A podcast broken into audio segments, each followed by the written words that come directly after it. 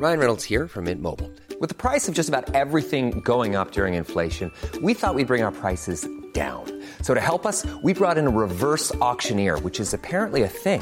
Mint Mobile unlimited premium wireless. Ready to get 30, 30, bit to get 30, bit to get 20, 20, 20, bit to get 20, 20, bit to get 15, 15, 15, 15 just 15 bucks a month. So, Give it a try at mintmobile.com slash switch.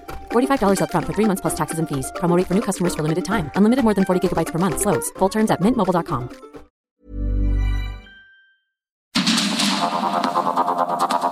Media Group presenta Sergio Sarmiento y Lupita Juárez. Información veraz y oportuna con un toque personal y humano. Por el Heraldo Radio, donde la H suena y ahora también se escucha.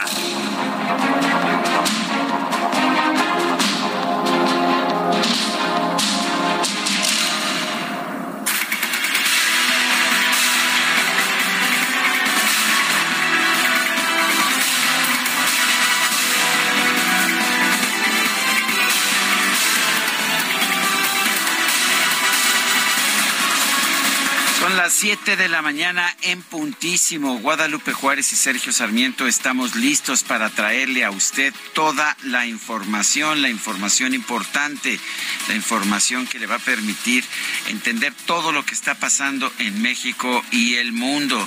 También si la información lo permite, le vamos a dar a usted el lado amable de cada nota, pero sí, por supuesto, y hay que subrayarlo solamente si la información lo permite. Yo soy Sergio Sarmiento, Guadalupe Juárez, ¿qué nos tienes esta mañana? Hola, ¿qué tal? Qué gusto saludarte, Sergio. Muy buenos días para ti, amigos. ¿Cómo les va? Buena semana. Qué bien que arrancan con nosotros, enterados de lo importante aquí en Sergio y Lupita. Y les tengo una recomendación para nuestros amigos que suben hacia Santa Fe, allá en el poniente de la Ciudad de México en Coajimalpa. Hay obras, fíjate que pues se pusieron a pavimentar. Hay un montón de camiones y máquinas, maquinaria pesada y resulta que está tapado para la carretera México-Toluca en dirección a Toluca, en dirección a Santa Fe. Imagínate a esta hora ya todos que van a, a las escuelas, a las universidades, a los corporativos, está tapado y había una fila kilométrica, así que tómenlo en cuenta.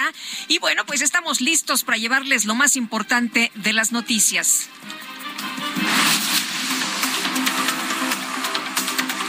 El presidente Andrés Manuel López Obrador viajó al estado de Morelos para encabezar la inauguración del tramo ampliado de la autopista La Pera Cuautla.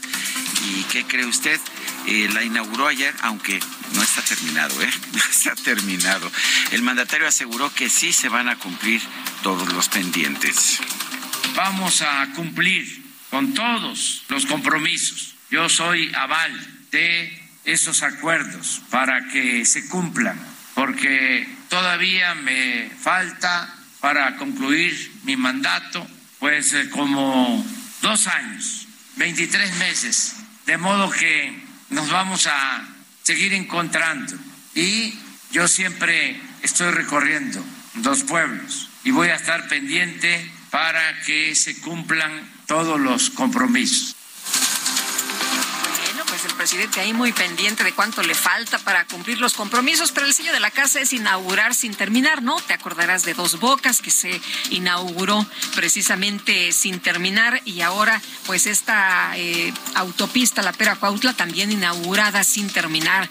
El presidente también este fin de semana les prometió medicinas a las personas que eh, allá en Guerrero le dijeron, oiga, pero no hay medicinas, andaba muy presumido el presidente con este tema de las, eh, ya sabes, los, las medicinas y un eh, mejor eh, pues eh, nivel de, de salud en el país. Le dijeron, señor, no hay medicinas, pero va a haber, así va a haber pues medicamentos, va a haber autopista, va a haber refina, eh, refinadora, en fin, ahí las promesas del presidente López Obrador, quien por otra parte realizó una gira de trabajo por el estado de Guerrero, donde prometió que la coordinadora de las universidades del bienestar Benito Juárez, Raquel Sosa, va a atender los reclamos de los estudiantes del plantel del municipio de Tixtla.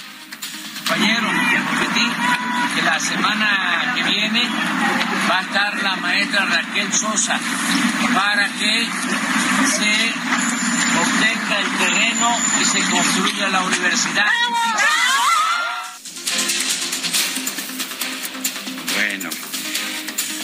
Al supervisar el avance de obras en el estado de Puebla, el presidente López Obrador aseguró que tiene confianza en que alguna persona de Morena gane las elecciones presidenciales de 2024 para dar continuidad a su proyecto de gobierno. José Ramiro López Obrador, el hermano del presidente Andrés Manuel López Obrador, pues criticó que en el estado de Tabasco ya haya comenzado la colocación de anuncios para promover la imagen del secretario de Gobernación, Adán Augusto López. Allá andan ahorita poniendo mantas y pintando barras.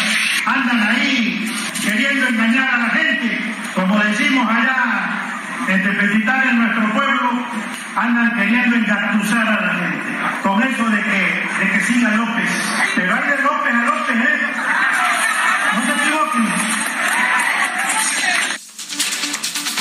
¿Ya viste las bardas estas de que siga López? Sí, ya las vi. Aquí por la ciudad, no hombre, a todo lo que da.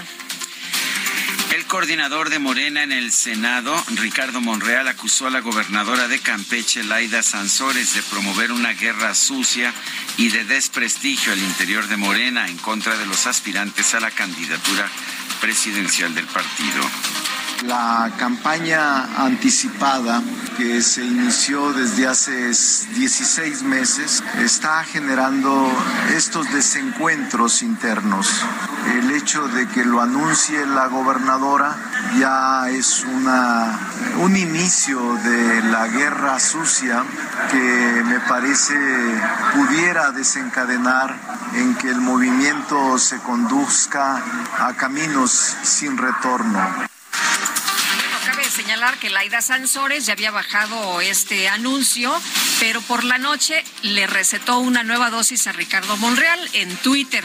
En la cuenta de Laida Sansores dice, a pesar de bajar la publicación donde Ricardo Monreal aparecía con todo lo que eso implicaba, él, lejos de ser prudente, me acusa de guerra sucia y de fracturar nuestro movimiento. Por eso siempre sí, este martes del Jaguar, Ricardo Monreal responderemos a sus acusaciones. Pues ahí está. Y el senador Ricardo Monreal aseguró que va a tener cuidado ante posibles ataques de espionaje en su contra, pero no por parte de la oposición, sino por parte de los mismos cuates, de los mismos compañeros, de los mismos amigos de Morena.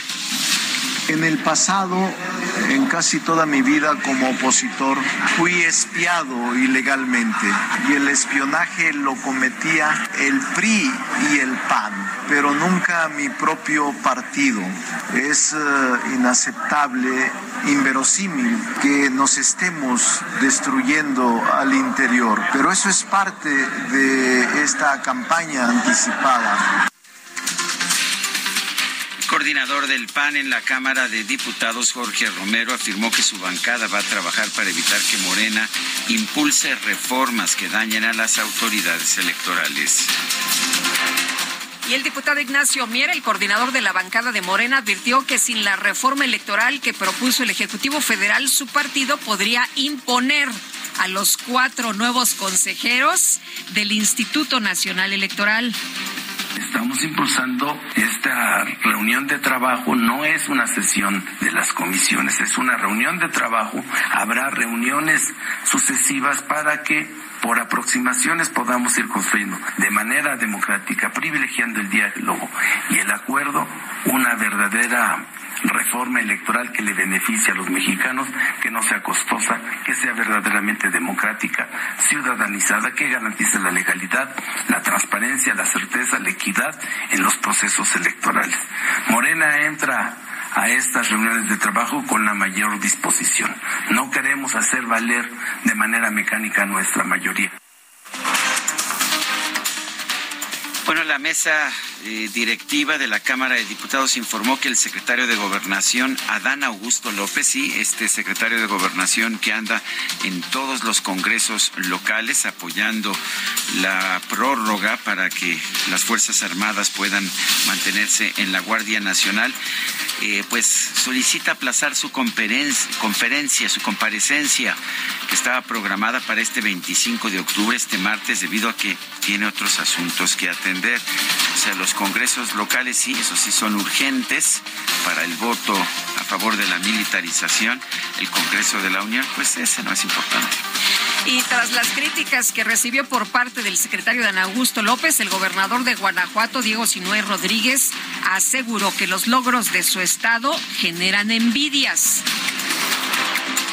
La jefa de gobierno de la Ciudad de México, Claudia Sheinbaum, viajó a Nuevo León para participar en reuniones con empresarios, funcionarios y militantes de Morena en ese estado. La Secretaría de Movilidad de la Ciudad de México informó que las primeras ecobici que empezaron a funcionar en febrero del 2010 durante el mandato del ex jefe de gobierno Marcelo Ebrard van a dejar de circular a partir de noviembre. El Consejo Político Estatal del PRI en el estado de Coahuila aprobó realizar coaliciones electorales de cara a los comicios del próximo año. El secretario de Seguridad Pública del Gobierno Federal, Ricardo Mejía, denunció que la Fuerza Civil de Coahuila ha sido pasiva o cómplice ante la venta de drogas en varios puntos de la entidad. Un informe revelado tras el hackeo que sufrió la Secretaría de la Defensa Nacional señala que el cártel Jalisco Nueva Generación opera en el 84% de ese estado con el apoyo de las autoridades locales.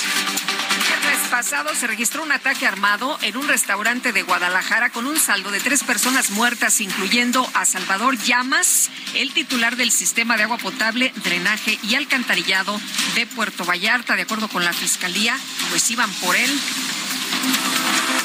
Titular de la Procuraduría General de la República, Jesús Murillo Caram, ingresó a terapia intensiva luego de ser operado por un problema arterial. Un grupo de sujetos encapuchados incendió documentos y mobiliario del Colegio de Ciencias y Humanidades Plantel Sur en el marco de las protestas por el caso de una alumna que fue agredida sexualmente al interior del plantel. La atacaron en los baños. Ella fue al baño y ahí fue donde se perpetró la agresión. El día de hoy habrá nuevas manifestaciones. El director general del Metro de la Ciudad de México, Guillermo Calderón, presentó el proyecto del nuevo puesto central de control con instalaciones a prueba de sismos e incendios. Tuvieron un costo de 320 millones de pesos es el cerebro, el control de todo lo que es el tránsito, tráfico y tracción de las líneas 1, 2, 3, 4, 5 y 6. El avance global es el 98%, llevamos varias veces eh, trabajando en varias eh, direcciones. El puesto de mando centralizado de las líneas 1 a las 6 tiene aquí dos eh, funcionalidades muy importantes, el mando de tráfico y el mando de tracción, así como también todo el sistema de telecomunicaciones, tetra, telefonía eh, directa y automático, videovigilancia y los puestos de los jefes de regulación. Huracán Roslin tocó tierra en el estado de Nayarit como un fenómeno de categoría 3. Posteriormente se degradó a tormenta tropical y las autoridades estatales confirmaron un saldo de dos personas muertas y múltiples daños en viviendas y carreteras. El gobierno de Puebla anunció que a partir de este lunes se reactiva el programa de verificación vehicular en la entidad. El proceso será voluntario para los vehículos particulares, pero obligatorio para el transporte público. El INEGI informó que en la primera quincena de octubre de 2022 el índice nacional de precios al consumidor aumentó 0.44%. La inflación general anual se ubicó en 8.53%.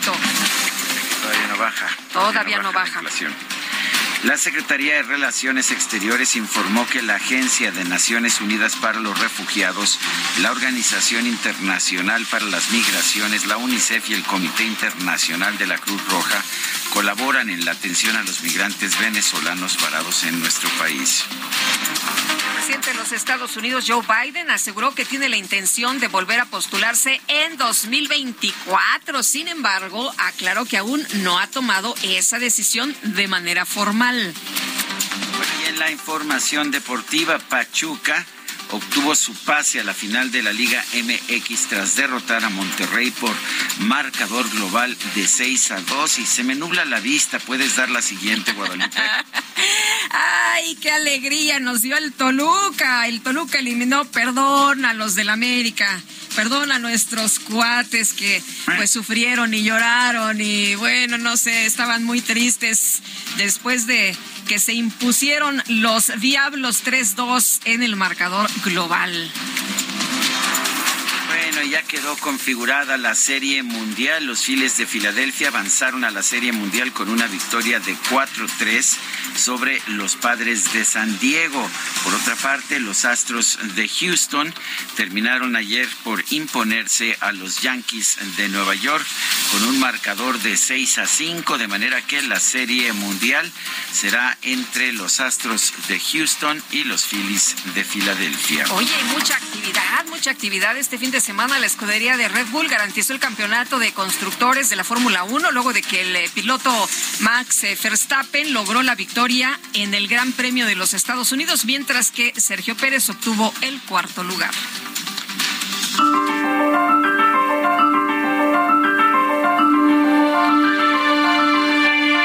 Y vamos a la frase a la frase del día es de Oscar Wilde. Solo hay una cosa en el mundo peor a que hablen de ti. Y es que no hablen de ti.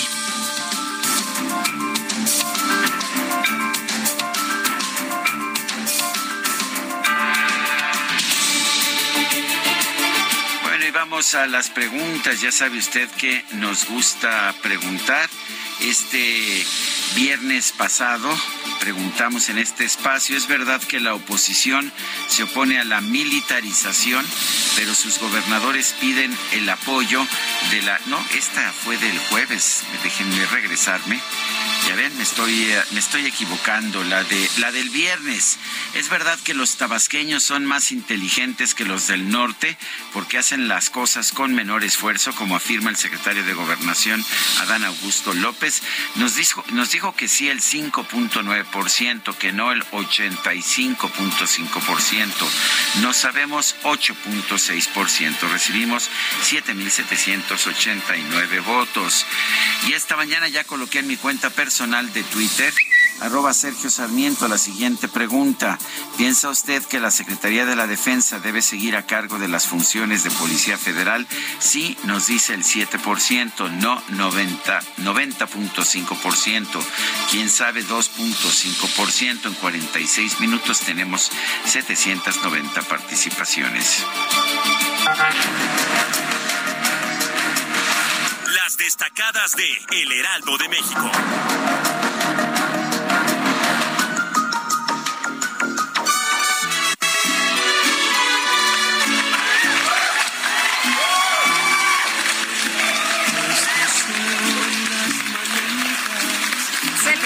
Cel González, ¿qué tal? Muy buenos días. Muy buenos días, Lupita Sergio. Viene entrando el mariachi porque seguimos de festejo. Feliz cumpleaños, querido Sergio Sarmiento, de parte de toda la producción. Ay, ya me lo eché, ya me lo eché. Ba- con me bailada y todo. Sí. Es que fue viernes, sábado, domingo. Se le echó larga, Hoy también. Entonces, híjole, nosotros todavía venimos con actitud y queremos arrancar la semana con mucha Es actitud. lunes, Itzel. Así que, Muy bien. felices 30. Eh, Bienvenido al tercer piso. 30 del inicio de... Bueno, ahí lo dejamos. Ahí lo dejamos. Uno siempre, uno siempre es joven y, y, y de mente más, así que Y demente, ya me dijo Y demente. demente, Y demente. eres joven y demente, ¿no? no, y luego con, con el gran bailazo que se organizó el sábado, entonces uno sigue siendo joven, ¿verdad? Y después del mariachi, porque este nos, nos cobra caro y ya se tienen que ir, hay que informar. Así que comenzamos con las destacadas del Heraldo de México. En primera plana, hidrocarburos cierran la llave al Huachicol en Ciudad de México. De 2018 a julio de 2022 se registró una reducción en el número de tomas clandestinas de 85 a 4, eliminando el quebranto económico. País, Ricardo Monreal advierte riesgo en elecciones de seguir la guerra sucia en Morena puede provocar ruptura. Pues ya le advirtieron, ¿no? Que mañana en el martes del Jaguar le van a sacar Es que le advirtieron y luego dijeron que no y luego que siempre, así que híjole, atentos mañana a ver qué sale.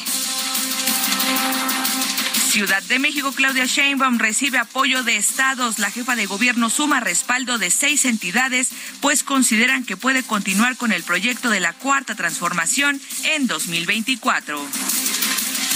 Estados, Tamaulipas dan alimento, brindan apoyo a migrantes que están en espera de entrar a los Estados Unidos. Orbe, tercer mandato, Xi Jinping consigue su reelección. La decisión rompe con la tradición y abre el paso a la posibilidad de que gobierne a China de por vida. Meta, Liguilla MX, Tuzos a la final. Pachuca se mide con Toluca por la corona de la Apertura 2022 después de eliminar en las semifinales al Monterrey. Y finalmente, en mercados, Día de Muertos proyectan derrama de 37.722 millones de pesos. El monto es por servicios turísticos. Lupita, Sergio, amigos, hasta aquí las destacadas del Heraldo. Feliz lunes. Gracias, Itzel. Muy buenos días.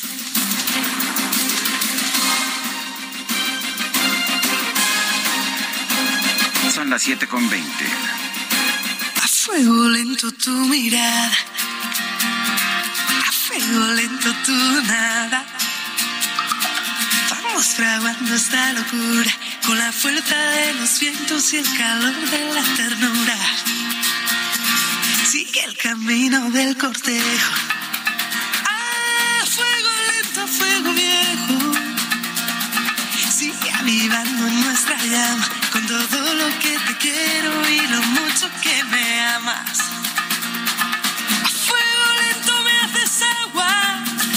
a fuego lento me haces agua, contigo tengo el alma enamorada, me llenas, me vacías, me desarmas.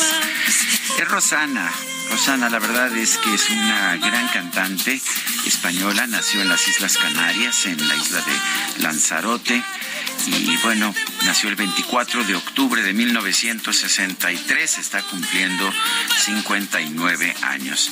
Y por supuesto, por supuesto, desde aquí le mandamos nuestras cálidas felicitaciones. Además me parece un mujerón. A mí me encanta, me gusta mucho cómo es su personalidad y también hemos platicado en varias ocasiones con ella, Sergio, súper agradable, una persona muy sencilla y súper talentosa, como lo estamos comprobando esta mañana. Y están cantando acá en la producción. Me parece bien que canten. Que can... No, que no canten, que, que se tienen una voz tan bonita que mejor cuídensela, no se la vayan a gastar. Sobre todo manténganla alejada de los micros. Pues, pues empezamos con a fuego lento y son las 7 de la mañana con 22. Y nos vamos rapidito porque Israel Lorenzana ya nos tiene información desde la zona norte. Mi querido Israel, buen inicio de semana, buenos días. Lupita, muy buenos días. Sergio, un gusto saludarles esta mañana. Pues efectivamente, nosotros ya hemos hecho un recorrido a través de la vía Morelos. Es el perímetro del Estado de México, la zona norte, y hemos encontrado ya a esta hora de la mañana asentamientos considerables. Para nuestros amigos que van con dirección al Centenario, hay que, por supuesto, preocupar su paso a la altura de Jalostoc, pero nada para abandonar esta arteria. Si requieren de alternativas, la avenida Adolfo López Matoso R1, esto con dirección hacia Gran Canal puede ser una buena opción esta mañana. El sentido opuesto sin ningún problema, la circulación a buena velocidad. Para nuestros amigos que vienen del perímetro de la autopista México-Pachuca, de la zona de Indios Verdes, van a encontrar una buena circulación esta mañana. Pues Sergio Lupita, la información que les tengo. Gracias, Israel. Buenos días. Hasta luego. Y vámonos hasta la calle de San Antonio. Javier Ruiz, adelante. Hola Sergio Lupita, ¿qué tal? Excelente mañana. Y justamente tenemos información de la calzada San Antonio Abad, donde pues ya una mañana pues fresca y también ya con complicaciones, al menos para quien transita en esta arteria, dejando atrás la zona de Tlalpan, del viaducto Miguel Alemán, y esto en dirección hacia el perímetro de la avenida 20 de noviembre. El sentido pues en general todavía el avance es bastante aceptable, únicamente moderar la velocidad y también finalmente mencionar que en el circuito interior encontraremos equipo de emergencia, principalmente para médicos del Escuadrón de Rescate y Urgencias Médicas, quienes están atendiendo a un motociclista que derrapó justamente en el eje 6 sur, la avenida Churubusco. Afortunadamente se encuentra bien, ya en estos momentos se están retirando pues también esta motocicleta bastante grande, la cual pues derrapó en este punto, únicamente pues manejar con precaución, superando el punto en general la circulación mejora bastante en dirección hacia Tlalpan o hacia la avenida Universidad. De momento, Sergio Lupita, el reporte que tenemos. Muy bien, gracias Javier Ruiz por la información. Hasta luego, buenos días. Le recuerdo nuestro número para que nos mande usted mensajes de WhatsApp. Es el 55 2010 9647. En Twitter, arroba Sergio y Lupita. Le recomiendo también seguir la cuenta de Twitter del Heraldo de México que está en arroba Heraldo de México. Guadalupe Juárez y Sergio Sarmiento, estamos en el Heraldo. Quédese con nosotros y lo dejamos otros segundos más con Rosana.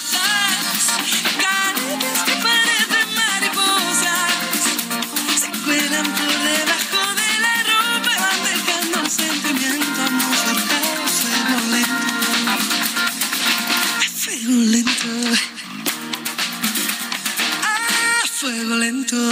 Ay, ay, ay, ay, ay, a fuego lento, a fuego lento, a fuego lento, a fuego lento, a fuego lento me. Contigo tengo el alma. Allá ellos sí se la pierden, porque aquí hay cosas interesantísimas.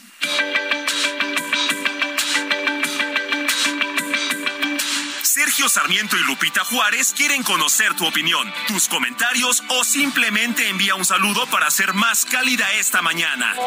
Envía tus mensajes al WhatsApp 55 20 10 96 47.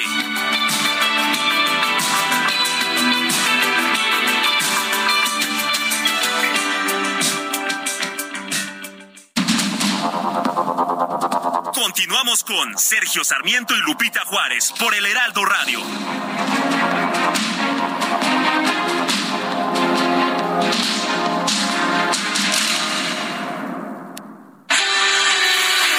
El amor inspira nuestras acciones por México. Reforestando la tierra, reciclando, cuidando el agua, impulsando a las mujeres y generando bienestar en las comunidades. Juntos somos Coca-Cola y contigo el amor multiplica. 24 de octubre se celebra el Día Internacional contra el Cambio Climático, con el objetivo de sensibilizar, concientizar y advertir sobre las consecuencias del cambio climático y los riesgos que éste provoca para toda la vida en el planeta. Las consecuencias del cambio climático son cada día más evidentes, impactos económicos, migraciones, extinción de flora y fauna y aún está en peligro la supervivencia del ser humano, amenazas y cambios en la producción agrícola, inundaciones, riesgos en la salud, sistemas meteorológicos cambiantes, entre otros. Es decir, el cambio climático no solo tiene implicaciones ambientales, sino también sociales y económicas. Individualmente, podemos adoptar hábitos que contribuyan a frenar el cambio climático, como ahorrar energía y agua, prácticas de consumo sostenibles, entre otras acciones que sean responsables con el medio ambiente. Aniversario Soriana, 25% de descuento en pantalones de mezclilla y gabardina, excepto Basic Concepts, y en todas las fragancias. O compra uno y el segundo al 50% de descuento en marca Regio y en limpiadores de piso Poet, Flash y Lysol. Soriana, la de todos los mexicanos. A octubre 24 no aplica con otras promociones. Aplican restricciones. No quiero estar sin ti. Si tú no estás aquí, me sobra el aire. No quiero estar así. Si tú no estás, la gente se hace nadie. Si tú no estás aquí, no sé. ¿Qué diablos hago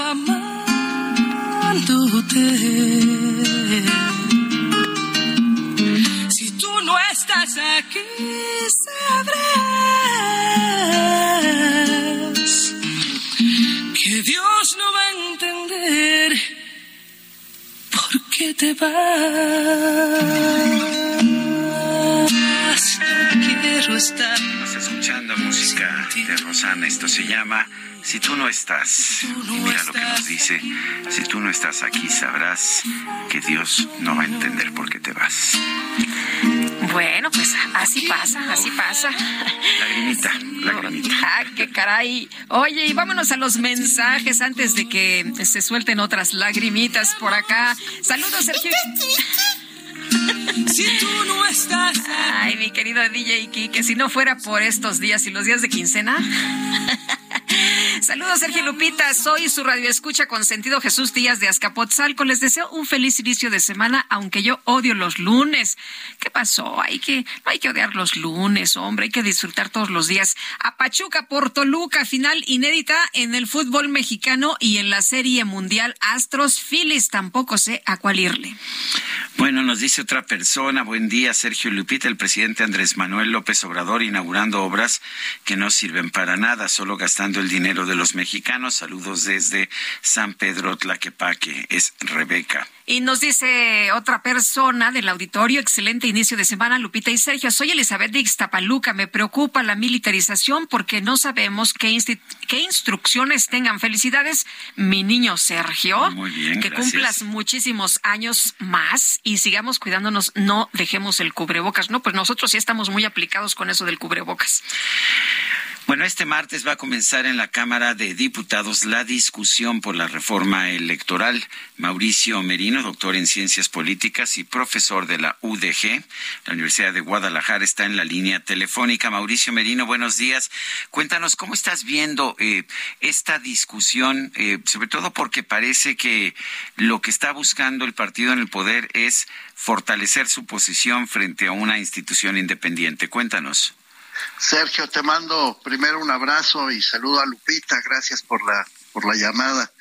Pues sí, sí es muy preocupante porque hay a todas luces una iniciativa cuya cuyo eje, Sergio, así así se ve, así se así se define, es evidente en el contenido de lo que ha propuesto el señor presidente de la República y respaldado su partido, es debilitar efectivamente al órgano electoral y fortalecer, de otro lado, al partido eh, mayoritario en todos los planos. Ese es el ese es el eje de la de la propuesta de prosperar, pues eh, prácticamente el, el gobierno mexicano organizaría las elecciones, eh, dejaría de, de ser eficiente el trabajo del del instituto que desde los años noventas se fue construyendo para darle pues darle confianza, darle viabilidad y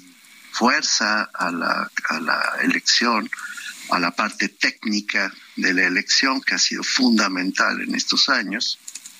Y de otro lado, pues eh, volveríamos a esta mecánica según la cual el gobierno se encarga prácticamente de, de todas las cuestiones electorales. Así, se ve, no solo mi interpretación, es lo que el propio gobierno ha venido defendiendo. Quiere eliminar el servicio profesional de carrera, por ejemplo, que, que ha formado parte del IFE primero y del INE durante ya décadas y que ha sido el que le ha permitido a ese instituto pues tener una credencial para votar con fotografía que a su vez se convirtió en la la clave de identidad de todas y todos los mexicanos mayores de 18 años. Quiere que ese servicio desaparezca para que haya funcionarios del gobierno encargados de, de organizar las elecciones en lugar de, de estas personas calificadas eh, que saben perfectamente lo que se tiene que hacer en cada elección y cada elección lo cumplen, instalan todas las casillas, capacitan millones de funcionarios, eh, literalmente hace posible que eh, todos los materiales se distribuyan a tiempo, que lleguen a tiempo, que lleguen hasta el último rincón del país, suma y sigue. Es una es un trabajo muy delicado, muy complejo, que durante años se ha venido consolidando en México. Bueno, quieren eliminar eso. Quieren, eh, pues, eliminar la posibilidad de que haya eh, designaciones de consejeras, consejeros, magistrados y magistradas como se ha venido haciendo, buscando el mayor consenso y además buscando que haya las calificaciones técnicas y jurídicas suficientes para esas personas, pues no, que se vote, dicen, y que se vote a partir de listados presentados por el presidente, por el Poder Judicial y por el Poder Legislativo, es decir, la mayoría legislativa otra vez. Y con elecciones rarísimas, además, que no se sabe quién las organizaría, excepto la Secretaría de Gobernación. En fin, es un desastre, la verdad es muy preocupante lo que se está proponiendo. Eh, Mauricio, eh, eh, acabamos de escuchar declaraciones del diputado Ignacio Mier, que es coordinador de la bancada de Morena, que advierte que sin la reforma electoral que propuso el Ejecutivo Federal, su partido podría imponer a los cuatro nuevos consejeros del INE. Sí. Sí, claro, pues tienen mayoría, pueden imponer lo que sea. Escuché las declaraciones del diputado Mier diciendo que van a tomar en cuenta 104 iniciativas, porque en efecto, a lo largo de los años, y, y, pues sí, de muchos años acumulados, se han venido presentando iniciativas de reforma constitucional, van 50, imagínense, y 54 iniciativas de reforma legal. La constitucional, como saben, reclama mayorías calificadas y además el respaldo de por lo menos 17 congresos estatales, mientras que las de carácter electoral pues les alcanza con la mayoría que tiene el gobierno y sus aliados en ambas cámaras, la de senadores y la de diputados, no tendrían que ir a los congresos estatales. Bueno, todo esto para decir que sí, que tienen la fuerza suficiente para cambiar todo esto. Sus dos argumentos, Sergio Lupita, han sido eh, pues muy potentes en términos de comunicación pública, porque son de un lado que efectivamente ah, ellos sostienen que el INE hace fraudes, imagínense, ¿no? Y del otro lado que es muy caro. Estos son los dos argumentos que están presentando ante, ante el público para que justificar el control del órgano electoral. Y bueno, el primero evidentemente es, eh, es, es ridículo, perdón que utilice esta expresión, porque ellos mismos no habrían ganado las elecciones que han ganado de haber sido como, como sostienen. Y el segundo es por lo menos debatible, sí, sí se puede ahorrar dinero, sin duda, pero para ahorrar dinero no es necesario que el gobierno organice las elecciones otra vez, que es lo que están proponiendo desde Morena. Esta sí es una reforma, déjenme ponerlo así, con, con eh, alarmas. Esta sí es una reforma que puede dar al traste por completo con la democracia mexicana. No estoy exagerando un ápice. Esto sí es sumamente delicado. Me atrevo a decir que es incluso más delicado que el proceso de militarización que hemos vivido viviendo en los últimos años. Esto es gravísimo si llega a prosperar. Y en efecto, infortunadamente el gobierno tiene eh, todo toda la fuerza para hacerlo. Eh, Mauricio, ¿se puede defender al INE? Bueno, eso estamos haciendo, ¿no? Yo creo que hay que defenderlo. La pregunta es si esa defensa es suficiente para parar al presidente de la República. Y yo diría no.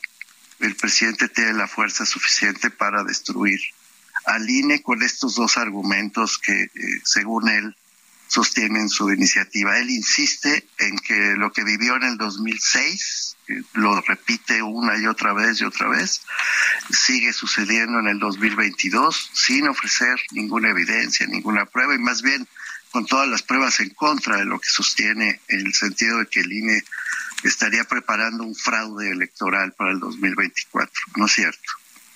Y del otro lado, ya les digo, el argumento según el cual, como los consejeros ganan mucho dinero, es cierto, ganan mucho dinero, ganan más que el presidente, mala cosa, eso es cierto. Pero en lugar de discutir eso, pues quieren acabar con el INE para que el gobierno organice la elección. En una, en una palabra de eso se trata. Reducir, hay mucho más, ¿eh? Además quieren reducir el número de diputados, hacerlo con un listado, en donde el listado se entregaría por representación proporcional, lo que quiere decir en dos palabras ratificar las mayorías ya consolidadas en un primer momento, eliminar diputados para que esas mayorías tengan mucho más control, no solo ya de cámaras, de senadores y de diputados, sino incluso de los ayuntamientos. De verdad es, es de una ambición política eh, pues que yo no había visto en, en mucho tiempo no, no, no me atrevo a decir desde cuándo, porque pienso en Plutarco Elías Calles y momentos muy, muy previos de nuestra historia. Es de una ambición política desbordada. Y sí, Lupita, pueden hacerlo, tienen el poder para hacerlo. Bueno, pues yo quiero agradecerte, Mauricio Merino, doctor en Ciencias Políticas, profesor de la Universidad de Guadalajara, ex consejero electoral. Gracias por tomar nuestra llamada. Les abrazo y felicidades, Sergio. Gracias, Mauricio. Muy buenos días. Bueno, pues preocupante en realidad la situación. Vamos a estar discutiendo el tema de la reforma electoral. Escucharemos distintos puntos de vista. Por lo pronto está aquí este de Mauricio Merino, quien fue uno de los árbitros electorales en los tiempos del Instituto Federal Electoral. Bueno, y rápidamente vamos a, vamos a otros temas. Hay un comunicado de los abogados del ex procurador Jesús Murillo Caram eh, sobre la situación de su salud. Dice que los médicos tratantes del Instituto Nacional de Cardiología han informado a la defensa y a su familia lo siguiente. El 19 de octubre, el licenciado Murillo Caram tuvo que ser trasladado del reclusorio preventivo varonil norte, donde cumple la medida cautelar de prisión preventiva al Hospital General de Joco para atender su estado de salud, derivado del complicado cuadro clínico que presentó durante su estancia en Joco. Los médicos del hospital determinaron que resultaba necesario remitirlo al Instituto Nacional de Cardiología para su debido diagnóstico y tratamiento. Después de varios estudios, el 20 de octubre los médicos determinaron intervenirlo quirúrgicamente practicando de emergencia una cirugía eh, edarterectomía perdón, edarterecotomía carotidea de alto riesgo, lo que permitió un mayor flujo sanguíneo. Desde entonces el licenciado Murillo Caram se encuentra en terapia intensiva. Los estudios practicados revelaron otra carótida obstruida, por tanto se espera que los médicos a cargo determinen el tratamiento a seguir y si es necesario una nueva cirugía, ya que el estado de la arteria mencionada eleva el riesgo de un coágulo cerebral. Reitero, la, la, la cirugía fue una edarterecotomía carotidea de alto riesgo. Esa fue la operación a la que fue sometido el ex procurador Murillo Caram. Bueno, y seguimos hablando sobre la reforma electoral. Ahora le agradecemos a Jorge Triana, vicecoordinador parlamentario del Grupo del PAN en la Cámara de Diputados, que nos tome la llamada. Jorge, ¿cómo estás? Buenos días. ¿Qué tal? Buenos días, Lupita. Sergio, gusto en saludarles. Oye, pues, eh, ¿cómo ves esta discusión y cuál es la posición del PAN? Bueno, pues nosotros desde un principio hemos dejado clara nuestra posición. Nosotros no vamos a acompañar al gobierno en ningún intento que haga por desarticular nuestras instituciones electorales, llámese Instituto Nacional Electoral, llámense OPLES, institutos estatales, o llámese Tribunal Electoral del Poder Judicial de la Federación, y al parecer es el, propósito de, del presidente de la República y los partidos eh, que, lo, que lo rodean en la Cámara de Diputados. Estamos siendo llamados para el día de mañana para iniciar la, la discusión. Eh, nos han dicho que será un dictamen mixto, que será un dictamen que no solamente verse sobre eh, la iniciativa de reforma constitucional que presentó Andrés Manuel López Obrador en meses pasados, sino que también se van a tomar en cuenta las voces y las iniciativas que hemos presentado varios grupos parlamentarios a leyes secundarias. Y ahí es donde nos vamos a remitir si vemos alguna modificación a leyes secundarias exclusivamente que pudiera ser susceptible de suscribir nosotros o de intercambiar algún punto de vista o de eh, sacar adelante nuestra agenda, por supuesto que lo vamos a impulsar, pero de ninguna manera la reforma eh, como la presentó el presidente en sus términos.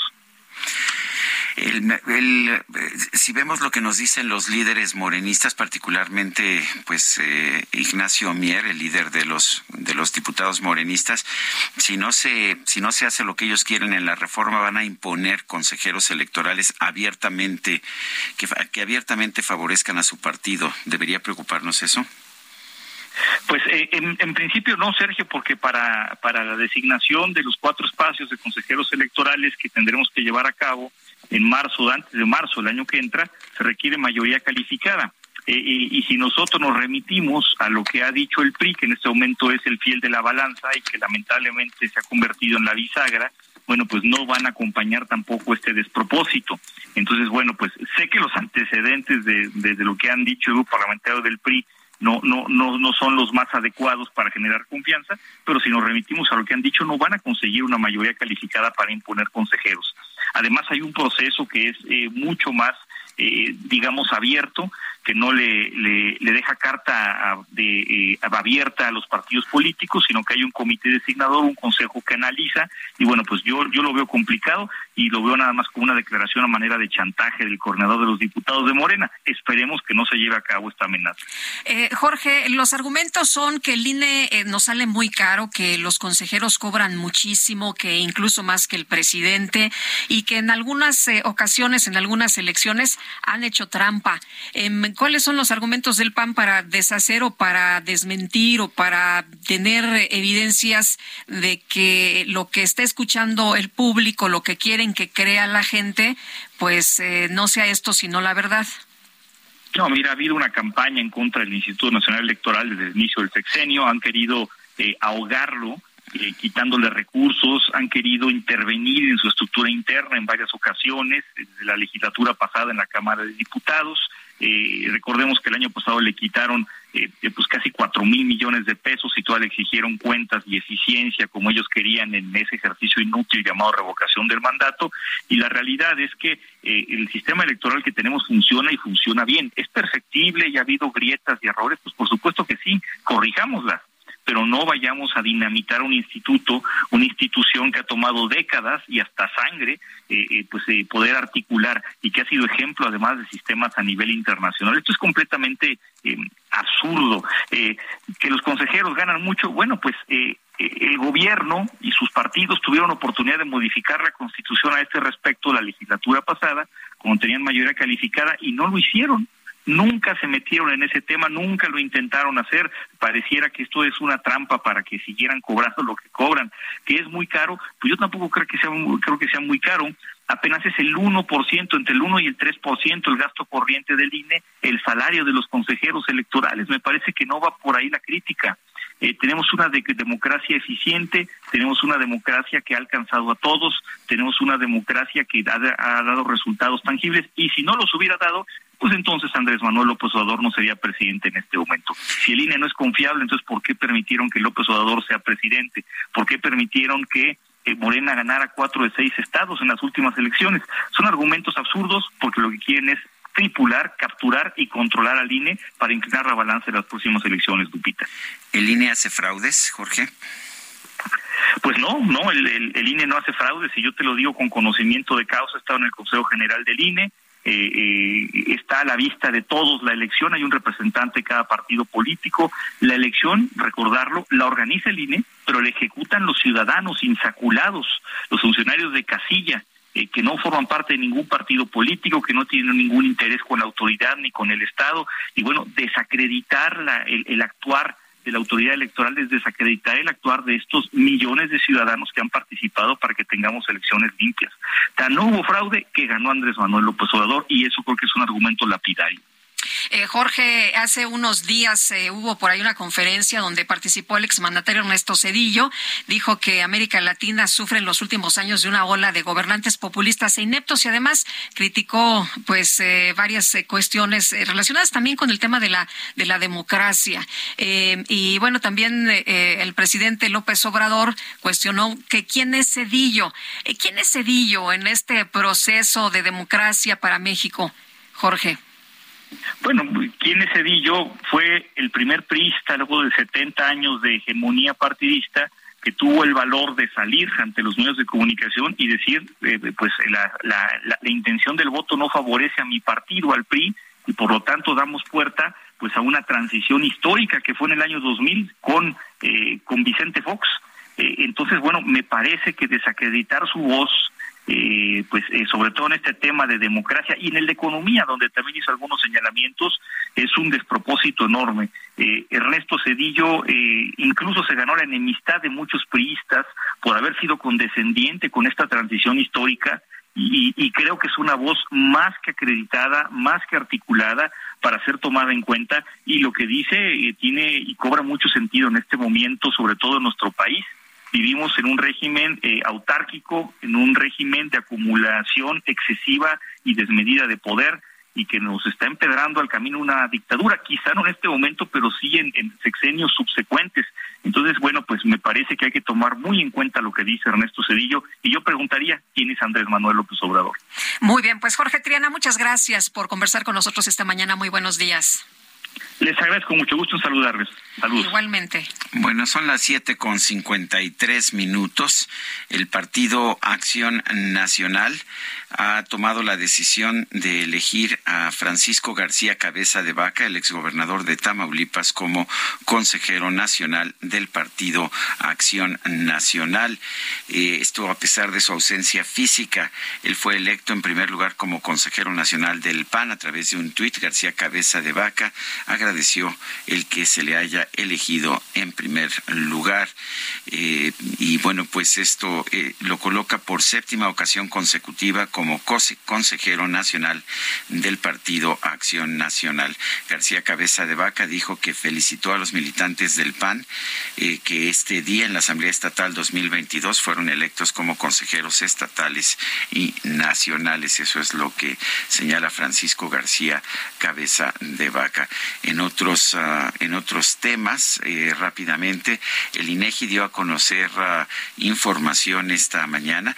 Eh, una, de la, una de las informaciones que ya le dimos a conocer fue el tema de la inflación. La otra es el tema de las empresas constructoras eh, que tuvieron pues una nueva caída, 1.2% descendió la actividad de la construcción entre junio del 2020, entre agosto del 2022 y julio, un mes antes, de manera que sigue cayendo la construcción en nuestro país. Son las uh, 7 de la mañana con 54 minutos. Nuestro número para que nos mande mensajes de WhatsApp es el 55 2010 96 47. Regresamos.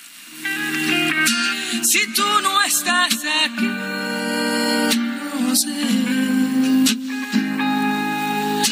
qué diablos hago amándote.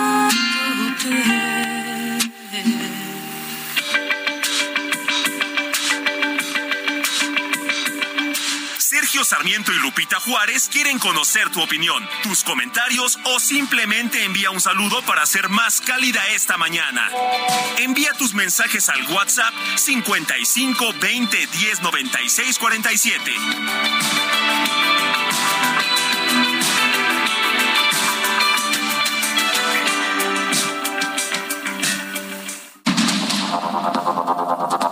Continuamos con Sergio Sarmiento y Lupita Juárez por el Heraldo Radio.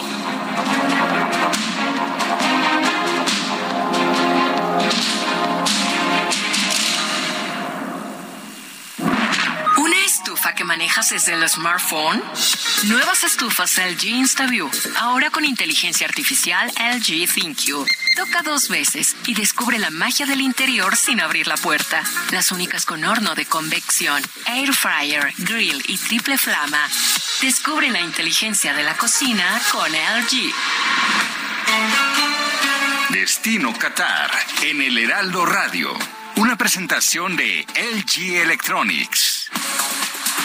Desde que se juega al fútbol, se discute quién ha sido el jugador más grande de todos los tiempos. Las discusiones llevadas al límite, sin embargo, han encontrado que solo hay cinco que están en todas las listas. Tres ganaron la Copa del Mundo y dos llegarán a Qatar en su quinta y última oportunidad de lograrlo, pero solo uno podrá hacerlo. Cristiano Ronaldo o Leo Messi. Los otros tres, Edson Arantes do Nascimento, Pelé, Franz Beckenbauer, el Kaiser y Diego Armando Maradona, ya los contempla la historia. Cristiano vio de cerca la Copa en 2006, cuando Portugal perdió aquella semifinal con Francia. Lío, cuando la mejor Argentina de este siglo hasta entonces perdió la final del 2014 ante Alemania. Qatar será el escenario donde podría definirse para siempre una tórrida rivalidad tras 16 años de historia. Nunca antes y quizá nunca después, el fútbol tuvo y tendrá a dos antagonistas de sus dimensiones. Pelé y Maradona no fueron contemporáneos. Por eso, el 20 de diciembre, aunque tal vez antes, sabremos si de forma brutal terminen para siempre las comparaciones. Hasta la próxima, lo saluda Edgar Valero. Destino Qatar en el Heraldo Radio. Una presentación de LG Electronics. Que te vaya bonito, mis mejores deseos, que en la vida recojas lo que siembres de bueno. Que te vaya bonito, que no te vaya mal. Y que el tiempo te deje donde tengas que estar. Quisiste ser universal, eclipsando mil sueños. Que Dios te proteja en la celda de tu soledad.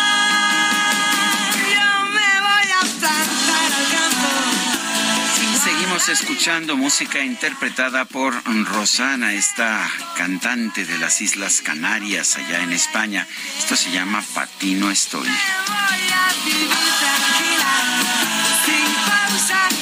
Sin prisa. Qué buen ritmo tiene esta de Patino Estoy y los mensajes, dice una persona en el auditorio.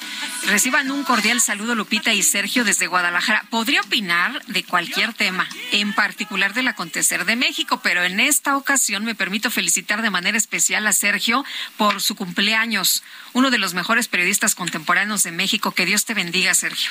Pues muchas gracias. No nos pone su nombre, ¿verdad? O no, no lo encuentro. Este, no, no nos no nos pone su su nombre. nombre. Bueno, pues gracias por sus palabras y un fuerte abrazo. Dice otra persona. Muchas felicidades por tu cumpleaños, que cuentes con salud y bienestar hoy y siempre. Lupita, un abrazo a ti y a Quique, a Itzel y a todos por allá. Soy Patricia, la de todos los días. Buenos días, Sergio Lupita. Esa canción me llegó. Si tú no estás aquí, hoy es mi cumpleaños y es el tercer año que mi esposo no está aquí conmigo. Murió de COVID en 2020. Gracias, eh, Cata Rosel. Que tengan bonito día. Cata, pues te mandamos un fuerte abrazo. Y lo importante en esta vida es eh, las personas con las que coincidimos, las que pues están en nuestro camino y las que nos enseñan a amar y el amor y las que guardamos en nuestro corazón y nosotros te mandamos muchos abrazos y qué buenos recuerdos que pues eh, tuviste a, una persona que amaste.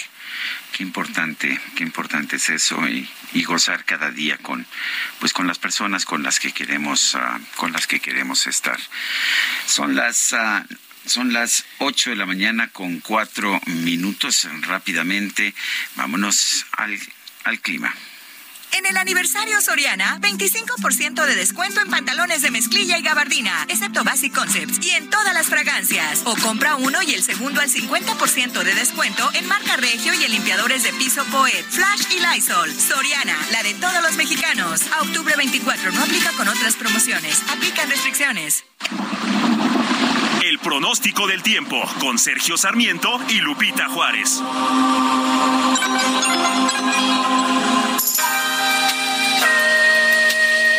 Jesús Carachure, meteorólogo del Servicio Meteorológico Nacional de la Conagua. Buenos días, cuéntanos qué nos tienes. Hola Lupita, hola Sergio, buenos días. Buenos días. Muy buenos días a todo que nos escucha.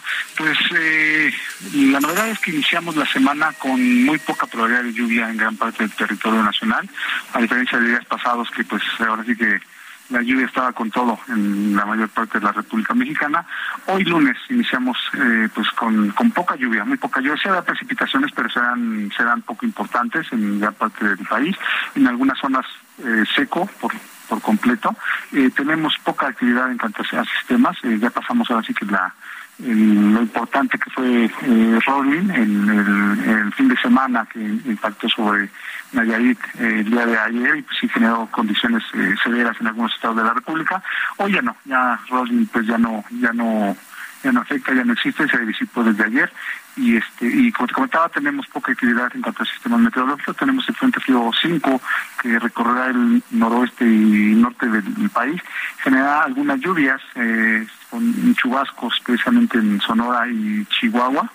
De algunas rachas de viento también importantes que es quizá lo más significativo para para este día. Las rachas de, de viento se esperan eh, eh, unas rachas de 70 a 90 kilómetros por hora en Chihuahua, Coahuila y Nuevo León, eh, rachas de 50 a 70 kilómetros por hora en Baja California, Durango y Tamaulipas. Quizás sea lo más importante de este día. En cuanto a las precipitaciones, pues también tenemos el ingreso de humedad del Océano Pacífico y Golfo de, México que generan algunas precipitaciones. Te repito, nada importante. Las lluvias para hoy serían intervalos de chubascos en Sonora, Chihuahua, Nuevo León, Tamaulipas, el Estado de México, Puebla, Guerrero, Oaxaca, Chiapas y Quintana Roo y lluvias aisladas en Coahuila, Sinaloa, San Luis Potosí, Durango, Jalisco, Colima, Michoacán, Morelos, aquí en Ciudad de México, Hidalgo, Tlaxcala, Veracruz, Campeche y Yucatán. Como pueden ver, ya no habrá eh, precipitaciones fuertes durante este día. Afortunadamente otra condición es pues eh, las temperaturas eh, durante la tarde serán templadas a calurosas. Estamos viendo ya cielo despejado aquí en la Ciudad de México. Para que la temperatura se incremente durante este día aunque las temperaturas durante la mañana la mínima para mañana será todavía fresca, fría en algunos en algunas zonas, sobre todo en zonas altas del norte y centro del territorio nacional eh, pues eh, la condición no solo el día de hoy, sino en gran parte de la semana. Es, eh, eh, la disminución en el potencial de lluvias. A lo largo de la semana solamente habrá algunos chubascos y alguna lluvia puntual fuerte en algunas zonas del centro, sur y sureste del territorio nacional, pero eso será a partir del día miércoles. Eh, hoy y mañana martes, muy poca lluvia en gran parte de la República, es una buena noticia pues para el autor que nos escucha, se pueden hacer actividades al aire libre, eh, poca probabilidad de lluvia, temperaturas durante la tarde irán en ascenso y todas las mañanas serán frías, pero bueno, ya son las condiciones que predominarán eh, pues paulatinamente, ya condiciones invernales, poco a poco los ciclones irán disminuyendo, las lluvias igual y bueno, pues hay que irnos más bien previniendo a la pues a las condiciones de invierno. Este es mi reporte desde el Servicio Meteorológico Nacional, regresamos al estudio. Jesús Carachure, muchas gracias.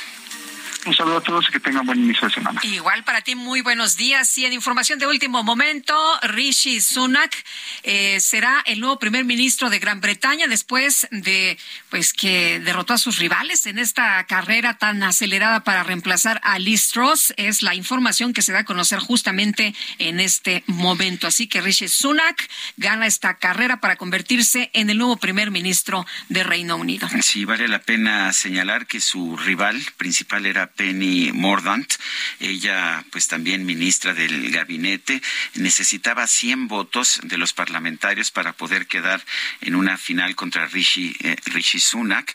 Ya la semana pasada yo había dicho que él eh, era el favorito de los apostadores, era el más probable ganador de esta contienda. Había la posibilidad de que Boris Johnson, el ex primer ministro, contendiera, él mismo se retiró porque entendió que dividiría profundamente a su partido y posiblemente podría provocar una elección que el Partido Conservador perdiera. Rishi Sunak eh, viene de una familia india, una familia india, sin embargo, afincada en África. Eh, su familia emigró al Reino Unido en la década de 1960. Él, él ya nació en Southampton, en el Reino Unido, el 12 de mayo de 1980. Tiene 42 años y está casado con uh, una, eh, pues con una mujer que es ah, la hija del fundador de Infosys, una de las empresas más prósperas de la India, de manera que tiene esa fortuna también, eh, pues como apoyo político, en caso de que la esposa, por supuesto, quiera apoyarlo, que parece que sí lo apoya. Rishi Sunak fue canciller, que allá en el ah, Reino Unido es el cargo de ministro de Hacienda. Esto lo fue entre el 2020 y el 2022, bajo el mando de Boris Johnson, y se convertirá ahora en el primer ministro del Reino Unido con ascendencia india. La Cámara de Diputados aprobó la ley de ingresos del 2023 y los, ah, bueno, los diputados aprobaron facultar a Pemex para adquirir un endeudamiento neto interno de 27 mil 68.4 millones de pesos y uno externo de hasta 142.2 millones de dólares. Esto es Pemex, esto es aparte del endeudamiento soberano de México. Luis González es vicepresidente y codirector de inversiones de Franklin Templeton lo tenemos, eh, Franklin Templeton en México lo tenemos aquí en la línea telefónica. Luis González, ¿cómo estás? Buenos días, gracias por tomar nuestra llamada y cuéntanos qué significa este endeudamiento que se le está aprobando a Pemex. Eh, Sergio Lupita, muchas gracias por tenerme aquí en, su programa. Buenos días. Buenos días. Eh, bueno, sí, la verdad es que eh, es prácticamente no le cambia ninguna eh, coma al, al, al, al, paquete económico. Eh, generalmente eh, pues viene a ver viene un crecimiento en el endeudamiento no preocupa un poquito este año no solo Pemex sino eh, a nivel general que se, se amplían los déficits no no no, no habíamos visto un déficit tan amplio eh, desde hace prácticamente ocho años 2014 cuando los requerimientos financieros del sector público eran alrededor del 4.1%, esta vez es, es, es similar. Entonces, bueno, es, es, es, es algo que preocupa hacia adelante porque pues habla de que pues probablemente esta disciplina fiscal se está no rompiendo, pero sí doblando un poquito, ¿no? Eh, Luis, eh, lo que nos prometieron en esta administración es que no nos íbamos a endeudar, que no eran eh, como los del pasado, lo que estamos viendo es otra cosa. Pues a ver, deuda, deuda hay, deuda sí, sí, ha, crecido la deuda, sí ha crecido en términos nominales, en términos reales y en términos o como porcentaje del PIB. Eh, eso es cierto, no, sí, sí, sí ha habido más endeudamiento. Sin embargo, ha habido menos endeudamiento que el resto de los países, no, en, digamos que durante la pandemia eh, se endeudó menos que otros países, nos endeudamos menos que otros países, lo sufrimos, ¿no? Y vino con un costo, ¿no? Un costo de crecimiento, un costo de generación de pobreza, sí. Eh, pasando la pandemia, o es decir, hoy, pues estamos, digamos que, un poco disfrutando las mieles de eso, que es que eh, pues en comparación con otros países no nos vemos tan mal, ¿no? Podemos voltear a ver el caso Colombia, por ejemplo, ¿no? Colombia eh, tenía, o sea, se endeudó muchísimo durante la pandemia, este, apostándole que podía pasar una reforma fiscal, no lo logró, y pues bueno, S&P y, y, los, y las distintas calificadoras a nivel global pues, le, quitan el investment grade, ¿no? México todavía sigue siendo un grado de inversión, entonces bueno, unas por otras, ¿no? Eh, Luis, yo quiero cambiar de tema. Ayer uh -huh. diste a conocer a... Eh, bueno, de hecho no es de ayer, creo que ya es de, desde hace tiempo, pero por alguna razón a mí me llegó ayer una uh -huh. explicación sobre el rescate bancario que me pareció muy muy importante. Estoy viendo que, que la diste a conocer hace ya tiempo, pero pues realmente la encontré ayer, la retuiteé ayer, en que entre otras cosas señalas que no fue un, a, un rescate a los bancos, sino un rescate a los ahorradores. ¿Qué nos puede decir? ¿Nos puedes decir? Exacto, exacto. No, eh, si, si, si volteamos a ver cómo se dio el rescate, el Fobaproa que después en el en 1998 se convierte en el IPAV con esta ley de protección al robo bancario, podemos ver que eh, pues prácticamente el 86% del rescate fue a apoyar a ahorradores, ¿no? Para que no perdieran su dinero. Para, para, para dimensionar un poquito esto, eh, hay que poner en, en, contexto que el 60% del rescate, el 60% del Foguapora, se lo llevaron seis bancos nada más. Esos bancos son, y, y, y, y a los oyentes, que o al público que está escuchando que sea más joven, ninguno les va a sonar, ¿no? Porque son bancos que desaparecieron. Son Serfín, Inverlat, Banpaís, Unión, Cremi y Bancrecer. El 60% de los rescates se los llevaron seis bancos que ya no existen. No, entonces no fue un rescate al no fue un rescate a los bancos, fue un rescate al ahorrador. No, prácticamente te digo 86% del eh, fondo del Fobaproa fue a que la gente no perdiera su dinero y el otro 13% pues fue una más a un apoyo a deudores, justo para que no se incrementara la, cartera vencida, ¿no? De los bancos sobrevivientes, llámese Banamex, Bancomer, Banorte y lo que entonces era Vital, que, hoy es HCBC, en conjunto costó muchísimo menos que el rescate individual de los de los seis bancos que ya mencioné, ¿no? Entonces, sí es fue un rescate más a que la gente no eh, perdía su dinero de hecho, en, en aquel entonces, el, el, el, entonces titular de la Secretaría de Hacienda, Guillermo Ortiz, que después fue gobernador del Banco de México, dijo que antes de ponerse a trabajar en el rescate bancario, que le llaman, eh, había que tener principios rectores. ¿no? Esos tres principios rectores que él dijo fue que los mercados vieran determinación y trabajo, es decir, que no pasara lo que pasó en Japón, que, que se veía como a las al, al, al, gobierno se veía pasivo, ¿no? Tenía que ver que el gobierno estaba trabajando, que no se iba a nacionalizar la banca otra vez, era el segundo principio rector, y el tercero era que ningún depositante perdiera su dinero, ¿no? Entonces, si te veas, el, el plan era justo para eso, para que no perdiera el dinero el depositante, ¿no? Bueno, pues Luis González, gracias por conversar con nosotros esta mañana y un fuerte abrazo. Sergio, eh, saludos, eh, feliz cumpleaños. Estoy escuchando que ayer fue tu cumpleaños. Efectivamente. Gracias, este, saludos y gracias por tener su programa. Gracias. Hasta luego, Luis. Muy buenos días. Bueno, y la Fiscalía General de Justicia de Jalisco informó que el asesinato del morenista Salvador Llamas contó con planeación previa y participación presuntamente del crimen organizado. Mayeli Mariscal, tienes todos los detalles. Cuéntanos qué tal. Muy buenos días. Lupita, Sergio, a todo el auditorio, pues así es, en rueda de prensa el día de ayer el fiscal Luis Joaquín Méndez Ruiz dio a conocer pormenores de estos hechos que ocurrieron el pasado viernes en el municipio de Guadalajara, esto en la zona de Providencia. Este asesinato del eh, funcionario de Puerto Vallarta y consejero nacional de Morena, Salvador Llamas, ocurre al interior de un restaurante y bueno, es ahí en donde se eh, pudieron extraer algunos videos del propio lugar en donde el fiscal pues estuvo narrando eh, cada uno de las personas que ingresó alrededor eh, de las 17:30 fue cuando comenzaron a ingresar y eh, pues bueno a partir de ahí se derivan estos hechos en donde dos hombres eh, se sientan con Salvador Llamas quien ingresó por cierto solo a este lugar eh, portaba una mochila de color negro que hasta estos momentos se desconoce su paradero, tampoco se sabe qué es lo que tenía eh, adentro y bueno, decía el fiscal que por supuesto que eh, se contó con una planeación previa para realizar este asesinato, este ataque directo que se dio, porque eh, de acuerdo con los videos ingresan una pareja, un hombre, una mujer,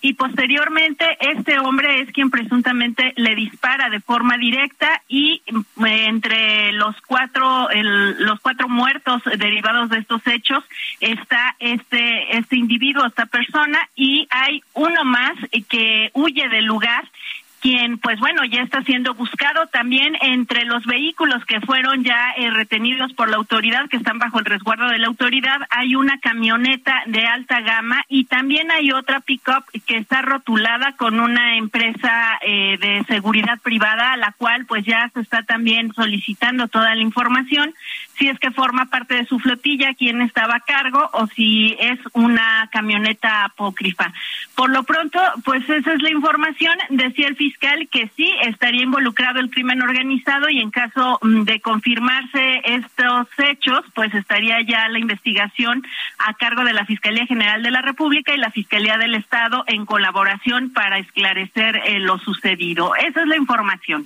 Em, te quisiera preguntar, Mayeli, hay eh, mucha inquietud sobre una mochila que dicen que llevaba esta persona y que no ha aparecido y se preguntan, pues, qué, qué había en esa mochila o qué pudo contener esa mochila y que podría ser la clave de este ataque. ¿Se ha dado alguna información sobre esto? Así es, Lupita, como les mencionaba, esta mochila eh, no ha sido localizada. Nos decía el fiscal que se desconoce lo que tiene eh, adentro y pues bueno, se sigue investigando porque esta mochila en color negro con la cual se ve que ingresa Salvador Llamas hasta estos momentos no ha sido localizada. Muy bien, pues bueno, estaremos muy atentos. Muy buenos días, gracias por la información. Excelente inicio de semana para Igual para ti, muy buenos días. Y bueno, John eh, Ackerman eh, había mencionado el día de ayer en su cuenta de Twitter que pues eh, le habían comentado, Sergio, de esta situación de que Llamas era un narco de Vallarta, consejero de Morena por acarreo de gente. Me comentan, así lo escribió, dijo el fin de semana, pues eh, John Ackerman, reconocido académico y quien pues eh, la verdad con este comentario llamó mucho la atención. Y este sábado, un hombre fue asesinado a balazos afuera de la iglesia al salir de su boda en Caborca, Sonora. Gerardo Moreno, adelante. Hola, ¿qué tal Sergio Lupita? Qué gusto saludarlos en este día y les quiero platicar que un hombre fue asesinado a balazos afuera de la iglesia al salir de su propia boda en el municipio de Caborca, Sonora mientras una hermana de él resultó herida de una bala en la espalda. Los hechos ocurrieron este sábado fuera de la iglesia de la Candelaria, ubicada sobre la calzada 6 de abril entre calles 6 y 7 en la colonia centro de la ciudad de Caborca. El hombre fue identificado como Marco Antonio, de 32 años de edad. Era originario del estado de Durango, pero vivía en Jalisco, donde trabajaba como ingeniero fue atacado a balazos por un pistolero solitario que le dio cuatro impactos de bala. Al lugar llegaron paramédicos de Cruz Roja que le dieron los primeros auxilios, pero este falleció camino al hospital. La Secretaría de Seguridad Pública de Sonora informó que se atendió este reporte y se activó un código rojo en este municipio, mientras que la Fiscalía de Sonora ya abrió una carpeta de investigación por este homicidio. Ese es el reporte. Muy buenos días. Bueno, pues muy buenos días, Gerardo Moreno, allá en Sonora.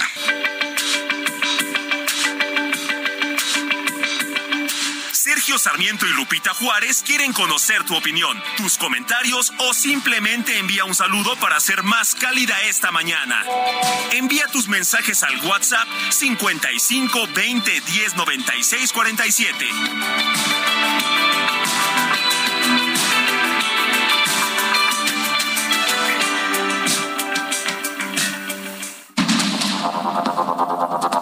Continuamos con Sergio Sarmiento y Lupita Juárez por el Heraldo Radio.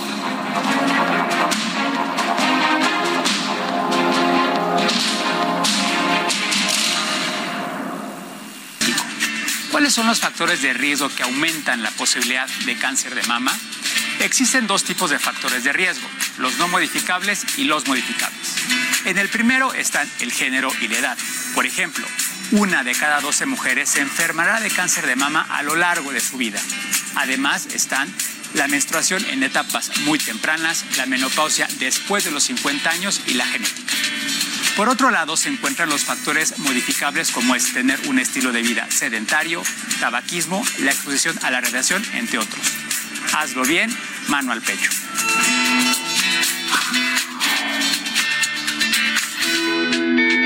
Una campaña de Heraldo Media Group.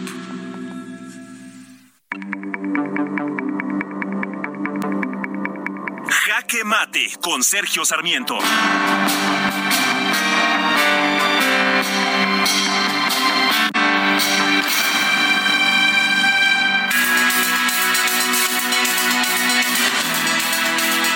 Presidente de la República está realizando toda una serie de medidas, las ha realizado a lo largo de los últimos años, para regresar a México a la situación que tenía el país en los años 70. Él piensa al parecer que el México de los 70 es el ejemplo de lo que debería ser un país. Yo no estoy de acuerdo, pero en fin, esa es la posición que tiene el presidente de la República. De todos los esfuerzos por regresarnos al México de los 70, el México del monopolio petrolero, el monopolio de la electricidad, sin embargo, lo que más me preocupa es el retorno al México de las elecciones dominadas por el gobierno de los años 70. Parece que el presidente considera que es mucho mejor tener unas elecciones dominadas por el gobierno, como cuando Manuel Bartlett era presidente de la Comisión Federal Electoral y claramente pues ningún partido de oposición podía ganar ni siquiera un solo escaño para diputado, a lo que tenemos ahora que es una vida política plural, una vida política muy intensa en que haya pues la presencia de muchos partidos de oposición y en que a propósito Morena pudo pasar de ser un partido nuevo en 2014 a ocupar la presidencia de la República en apenas cuatro años. Eh, me preocupa todo esto porque lo que vivimos en los 70 era el monopolio de poder del partido en el, en el gobierno y me parece que regresar a eso sería una pésima señal para nuestro país. De manera que pues hemos visto muchas reformas para tratar de regresar a México a los años 70. Yo creo que a, a final de cuentas no tendrán éxito, pero la que más me preocupa sin duda es la electoral.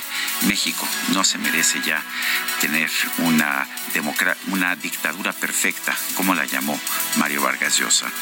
Yo soy Sergio Sarmiento y lo invito a reflexionar.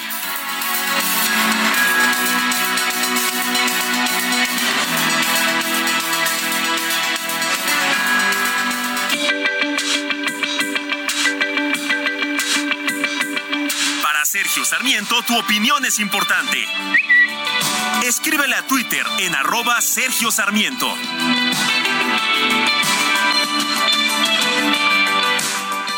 En Soriana, carne de res para asar, 159.90 el kilo. Pierna de cerdo con hueso congelada a 59.90. Aguacate, 42.80 el kilo. Six pack cerveza Michelob o Amstel Ultra, 49 pesos con 100 puntos. Soriana, la de todos los mexicanos. A octubre 24, no aplica con otras promociones. Aplican restricciones. Evita el exceso.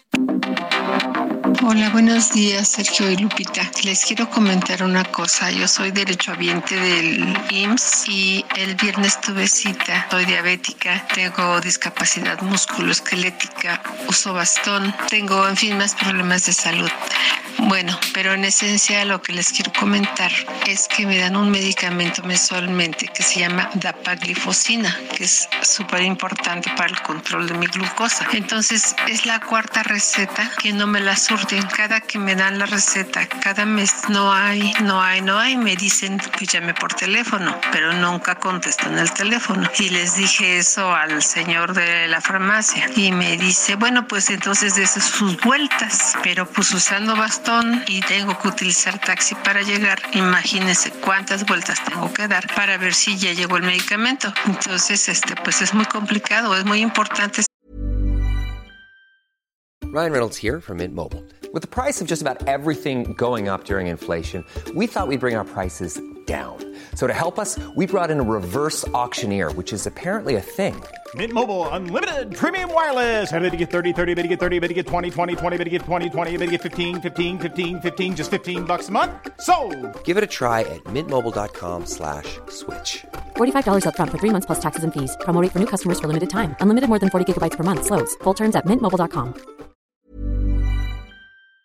Ese medicamento se llama dapaglifosina. Muchas gracias por su atención. Hola Sergio y Lupita, buenos días. Nada más quisiera saber si sí aplica hoy, estamos en, si estamos en contingencia o si se levantó el programa, ya que el día de ayer en la noche se estuvo filtrando una información. No sé si ustedes tengan la información verdadera. Gracias y buenos días. El Químico Guerra. Sergio Sarmiento y Lupita Juárez. Químico Guerra, ¿cómo te va? Buenos días. Hola Lupita, Sergio, iniciando la semana con mucha energía. Y hablando de energía, fíjense que la guerra ruso-ucraniana ha producido un dislocamiento de los mercados energéticos en Europa y en todo el mundo. La falta de suministro del gas natural ha elevado los precios, alimentando con esto la inflación en muchos países. Sin embargo, la crisis sería mucho mayor, catastrófica, si no hubiera sido por las energías renovables. La eólica y la solar generaron un récord del 24% de la electricidad total de la Unión Europea de marzo a septiembre de este año. Esto es nuevecito, acaba de salir hoy en la mañana eh, ya el estudio se produjeron 345 teravatios hora, con un crecimiento en este año de 39 terawatts hora. O sea, de marzo a ahora ha aumentado en 39 terawatts. El año pasado las renovables, por ejemplo, produjeron el 21% de la electricidad de la Unión Europea. Este año ya llevan el 24%. O sea, ha habido un crecimiento de 3%, más del 10%, de, de, de 3 eh, terawatts, eh, lo cual es eh, prácticamente... Eh, un 10%. El gas fósil produjo en este mismo periodo el 20% de, de, la electricidad de la Unión Europea. O sea, ya producen más las renovables que el total de el, el gas que se, se está comprando, a, se estaba comprando a Rusia, ¿no? El crecimiento récord de la generación eólica y solar eh, evitó el gasto para los países de la Unión Europea de 11 mil millones de euros. Un nuevo estudio de Ember, esta constructora en cuestiones de energía muy reconocida a nivel mundial, concluye Sergio Lupita que las renovables produjeron una cuarta parte de la electricidad de la Unión Europea desde el inicio de la guerra. Chris Roslow, analista principal de Ember, dijo, la eólica y la solar ya están ayudando a los ciudadanos europeos, pero el potencial futuro es aún mayor.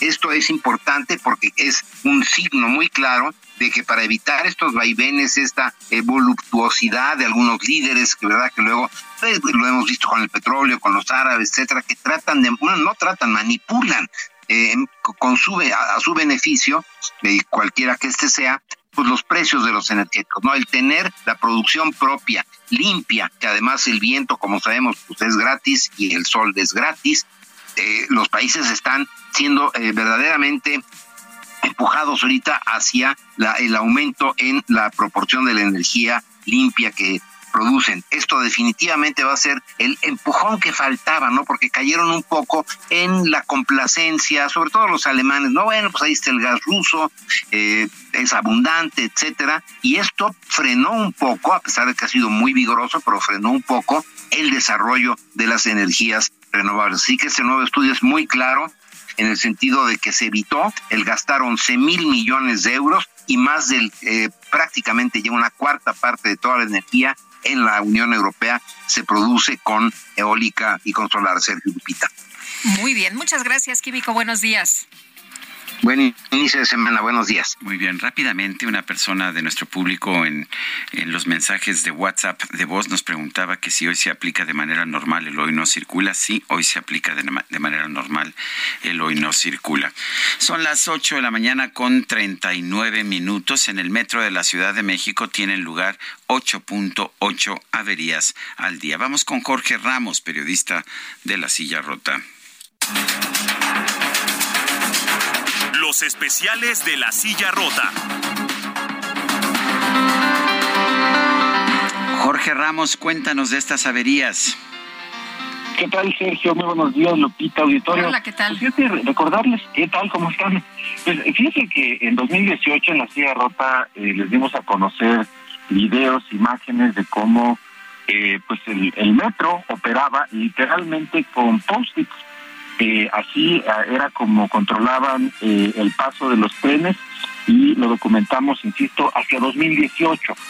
Bueno, pues ahora eh, les podemos comentar, les podemos invitar a que visiten la Silla Rota porque tenemos un reportaje en donde damos cuenta cómo entre 2019 y lo que va a 2022 han ocurrido 12.057 fallas en algunas de las instalaciones del sistema de transporte colectivo Metro eh, tanto fijas, instalaciones como en los trenes, en fin. Y un dato, Sergio Lupita, fíjate que eh, en estos eh, primeros tres años de la actual administración, es decir, entre 2019 y 2021 se, se registraron 617 fallas más en el metro en comparación con los tres años anteriores, que van de 2016 a 2018, de acuerdo con datos del propio metro. Así que bueno, así las cosas, ayer veíamos algunos videos muy virales sobre un incidente en una estación del metro hacia el sur de la ciudad, en, la línea que va de Indios Verdes hacia Universitaria. Y bueno, pues eh, así las cosas en el metro, Sergio Lupita. Jorge Ramos, periodista de La Silla Rota, gracias por tu información. Muy buenos días. Buenos días. Y Rishi Sunak será el próximo primer ministro del Reino Unido tras la reciente renuncia de Liz Truss. Y Vanessa Cárdenas es internacionalista con quien vamos a platicar pues de este personaje que llega como primer ministro del Reino Unido. ¿Cómo estás, Vanessa? Muy buenos días. ¿Qué tal? Muy buenos días, Sergio Lupita, para ustedes y todos auditorio. Oye, pues cuéntanos de este eh, joven de pues apenas 42 años, ¿no? Que llega hijo de inmigrantes. Eh, ha llamado mucho la atención que también eh, se designa como multimillonario. Dicen que si va a representar solamente a las élites y otra cosa que ha llamado mucho la atención, que llega una persona pues que no es blanca a este puesto. Así es, no solamente llama la atención por su edad, como bien lo mencionas Lupita, 42 años, sino por una carrera, pues digamos, relámpago.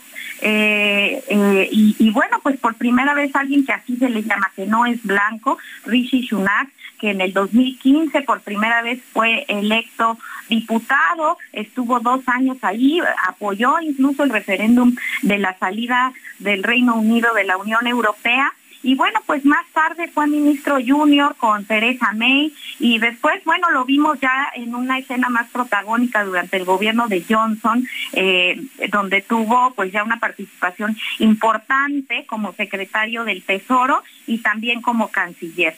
Así que bueno, ha sido un personaje que ha tenido también claroscuros, fue afectado por el llamado Gate de, Johnson, pero también ha tenido momentos eh, de mucha aceptación como cuando eh, anunció un plan de apoyo y de recuperación para las familias afectadas durante la pandemia. Y también, bueno, pues es electo en este momento, dado que ya fue una de las personas que había anunciado que las medidas tomadas por la ex primer ministra una ministra relámpago a la que ahora se le llama la ministra de barro, ¿no? En comparación con la de hierro que tenían eh, eh, con Margaret Thatcher, pero Listros deja este cargo y ya había sido anunciado por Rishi Sunak que iba a movilizar a los mercados de manera negativa y que iba a afectar eh, la capacidad de, compra de, los ciudadanos ingleses y bueno, pues eso también le vale hoy el apoyo de los diputados. Recordemos que necesitan al menos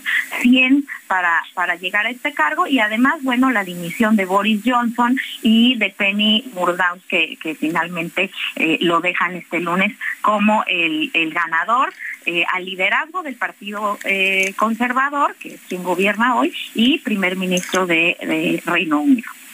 ¿Qué tipo de políticas económicas deberíamos esperar de, este nuevo primer ministro, de Rishi Sunak? Eh, Rishi Sunak es un hombre que básicamente ha sido muy suave respecto a asuntos, por ejemplo, como el Brexit, como la economía, ¿no? Entonces podemos esperar que tiene mucha más experiencia además, ¿no? Eh, estuvo en, en, Hacienda y es un hombre que no está de acuerdo, por ejemplo, con los recortes de impuestos no financiados que hizo Trump. Seguramente serán de las medidas que van a echarse para atrás ¿no? ya que él consideraba que esto los iba a llevar a una devaluación importante de la libra. ¿No? Entonces vamos a ver que eh, básicamente se enfocará también a la recuperación del mercado de bonos y con esto pues dar certeza al Fondo Monetario Internacional, ¿no? Incluso eh, creo que va a ser muy cauteloso en la rapidez con la que tome medidas económicas para eh, recuperar básicamente la inflación que hoy tiene el Reino Unido y medidas importantes respecto a los temas energéticos que también han afectado. Eh, Vanessa, ¿cómo, cómo ves eh, este hombre? Pues ya tiene experiencia, ¿no? Ya fue ministro de Economía y lo que todos eh, están discutiendo en estos momentos, también otra de las cosas es que pues tiene el apoyo, tiene carisma, es bien recibido, pero el escenario, el contexto en el que llega pues no es el mejor. No, efectivamente, pues va a tener que luchar primero eh, con la casa, la propia casa, la cúpula del Partido Conservador hoy está hecha prácticamente un desastre. Hay eh, posiciones muy divergentes y los liderazgos poco claros. Sigue pesando la figura del presidente, ex, ex primer ministro, perdón, Boris Johnson. Incluso, bueno, metió ahí un poco el miedo de si regresaba o no. Los mercados se movieron con esta posibilidad, bueno, finalmente eh, el domingo anuncia que no, pero ahí va a tener que demostrar realmente una capacidad de gestión y de vinculación y negociación en la cúpula del Partido Conservador. Y segundo, y muy importante, pues como lo mencionas, pues va a hacer esta relación con la economía del país. ¿Qué va a ocurrir con la inflación? ¿Qué va a ocurrir con eh, el desempleo, que también ha sido muy importante? Y regresarle a la población inglesa la confianza en el gobierno, que es algo que eh, no había ocurrido, a pesar de que pareciera que a nivel internacional el hartazgo político es el gran mal. Bueno, pues veíamos que Reino Unido era uno de esos países en los que seguía habiendo una línea de, de apoyo hacia sus gobiernos, de convencimiento hacia las cúpulas políticas, que hoy no la hay. Lo primero que tendrá que hacer es lidiar con la economía de los ingleses, lo segundo con su partido y lo tercero con esta nueva relación eh, que es quien lo nombrará finalmente con Carlos III y que también pues implican una inestabilidad y un cambio importante al interior del Reino Unido porque esta confianza que se tenía en los consejos de la reina Isabel en su experiencia, pues también es diferente a la que hoy tiene Carlos y también a eh, la autoridad moral que tenga para influir en este joven y disruptivo nuevo primer ministro inglés. lo que nos dicen las encuestas es que si hubiera elecciones hoy, el Partido Conservador perdería y perdería de forma muy importante. Les conviene mantenerse entonces en el poder de aquí hasta las próximas elecciones, que tengo entendido que son en 2025. ¿Ves posibilidades de que este hombre, Sunak, pueda, pueda realmente recuperar el prestigio, la popularidad del Partido Conservador? Me parece que es un hombre carismático, Sergio, es un hombre que a pesar de su corta edad tiene eh, experiencia sobre todo en el ámbito de la crisis de la pandemia para gestionar la economía. Y sus comentarios eh, acerca de las medidas de Trump nos hacen pensar que eh, tendrá un impacto positivo eh, en, la economía inglesa y que esto podría hacer que el Partido Conservador se mantenga, porque recordemos que hay una gran presión para convocar a elecciones, etcétera, lo cual al partido no le conviene, así que pues tendrán que disciplinarse y apostar por este líder y por el apoyo que, él tenga, pero me parece que tiene amplias posibilidades, pero hoy en política a nivel mundial pues nada está escrito. Tenemos ya eh, en esta eh, en este Reino Unido tan estable, ¿no? Un ícono del equilibrio político, etcétera, pues tres primer ministros en un año, ¿no? Entonces, escándalos de corrupción nunca antes vistos. Entonces, es una situación complicada de la que no se había visto hace mucho en Reino Unido. Vanessa, muchas gracias por platicar con nosotros esta mañana. Muy buenos días. Y a todos su auditorio. Gracias. Ayer fue el Día del Médico.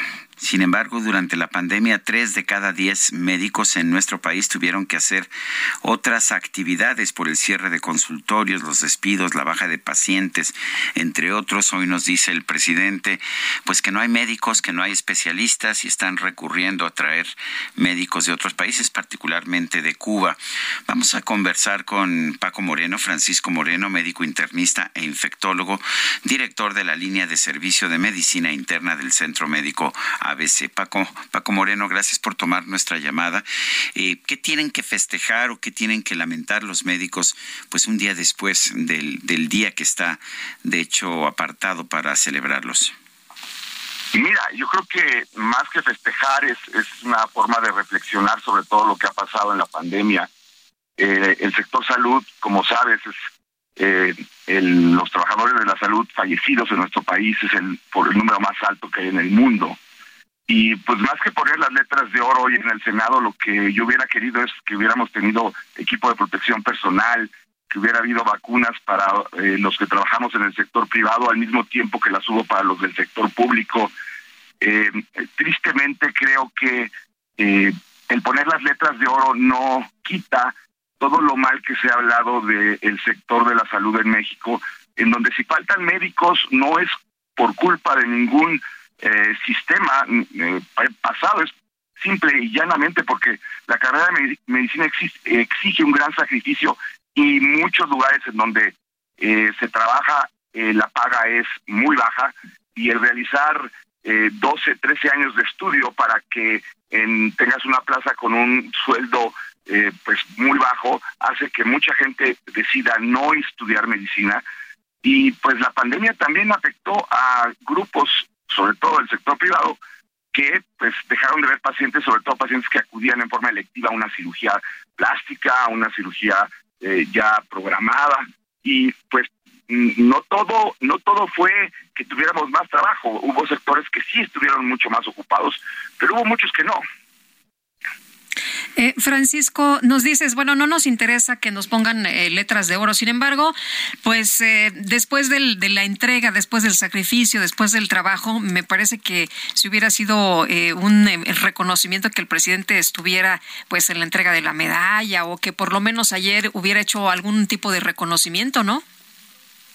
Pues mira, yo ya no quiero reconocimientos, más bien lo que quiero es respeto y también algo, Lupita, seguridad eh, si revisamos las cifras de pasantes de servicio social asesinados en zonas pues marginadas del país, porque pues sabemos que en esos sitios eh, la gobernabilidad está dada por grupos delictivos, eh, todo eso ha hecho que el estudiante de preparatoria, el estudiante secundaria, vea complicada la carrera de medicina. Y yo quisiera que más que un reconocimiento, hubiera un aprendizaje porque seguramente va a haber otro tipo de enfermedades en las que tengamos que participar y al menos eh, ser respetuosos con los médicos. Más de una vez se nos dijo eh, cosas bastante severas en cuanto a que no queríamos cumplir con nuestro trabajo. O que, lo único que les, que les gustaba y les interesaba era la lana, ¿no? Así es, sobre todo al sector privado. Y, la verdad es que no es así, la verdad es que pues se trató de dar una entrega, muchos eh, eh, hicimos roles diferentes, eh, comunicación, yo nunca me imaginé participar en la pandemia con un rol de comunicación eh, que afortunadamente tuve el espacio que ustedes y otros medios dieron para poder explicar a la, a la población lo que sucedía, porque si había algo era la falta de comunicación, hubo otros que se dedicaron más a la eh, investigación, a, la docencia, pero eh, sí, yo creo que el sector salud en México está muy golpeado anímicamente, también en recursos eh, y también desde el respeto que no, no hubo, no ha habido y espero que haya en algún momento por parte de la autoridad. Eh, Paco Moreno, médico internista, infectólogo, gracias por conversar con nosotros.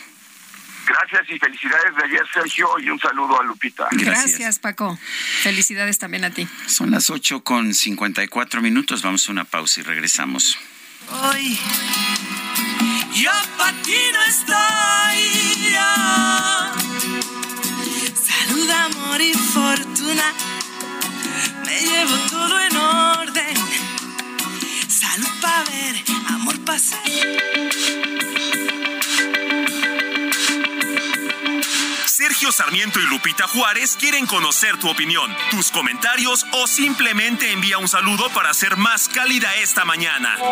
Envía tus mensajes al WhatsApp 55 20 10 96 47.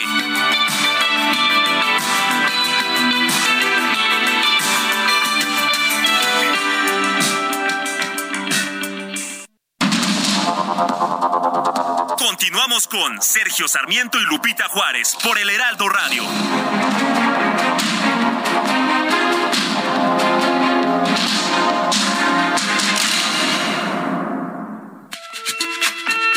Hola a todas y todos. Soy el doctor Francisco Olguín Sánchez, director médico para el portafolio de oncología en Pfizer México. ¿Cada cuánto se debe ir a revisiones médicas para descartar un cáncer de mama? Es necesario fomentar la cultura de la autoexploración a fin de detectar alguna anomalía. El médico especialista guiará para saber cómo hacerlo de manera correcta y solicitará los estudios correspondientes. Las mujeres mayores de 25 años deberán comenzar a realizarla mínimo una vez al mes y visitar al especialista para hacer estudios una vez al año. Hazlo bien, mano al pecho.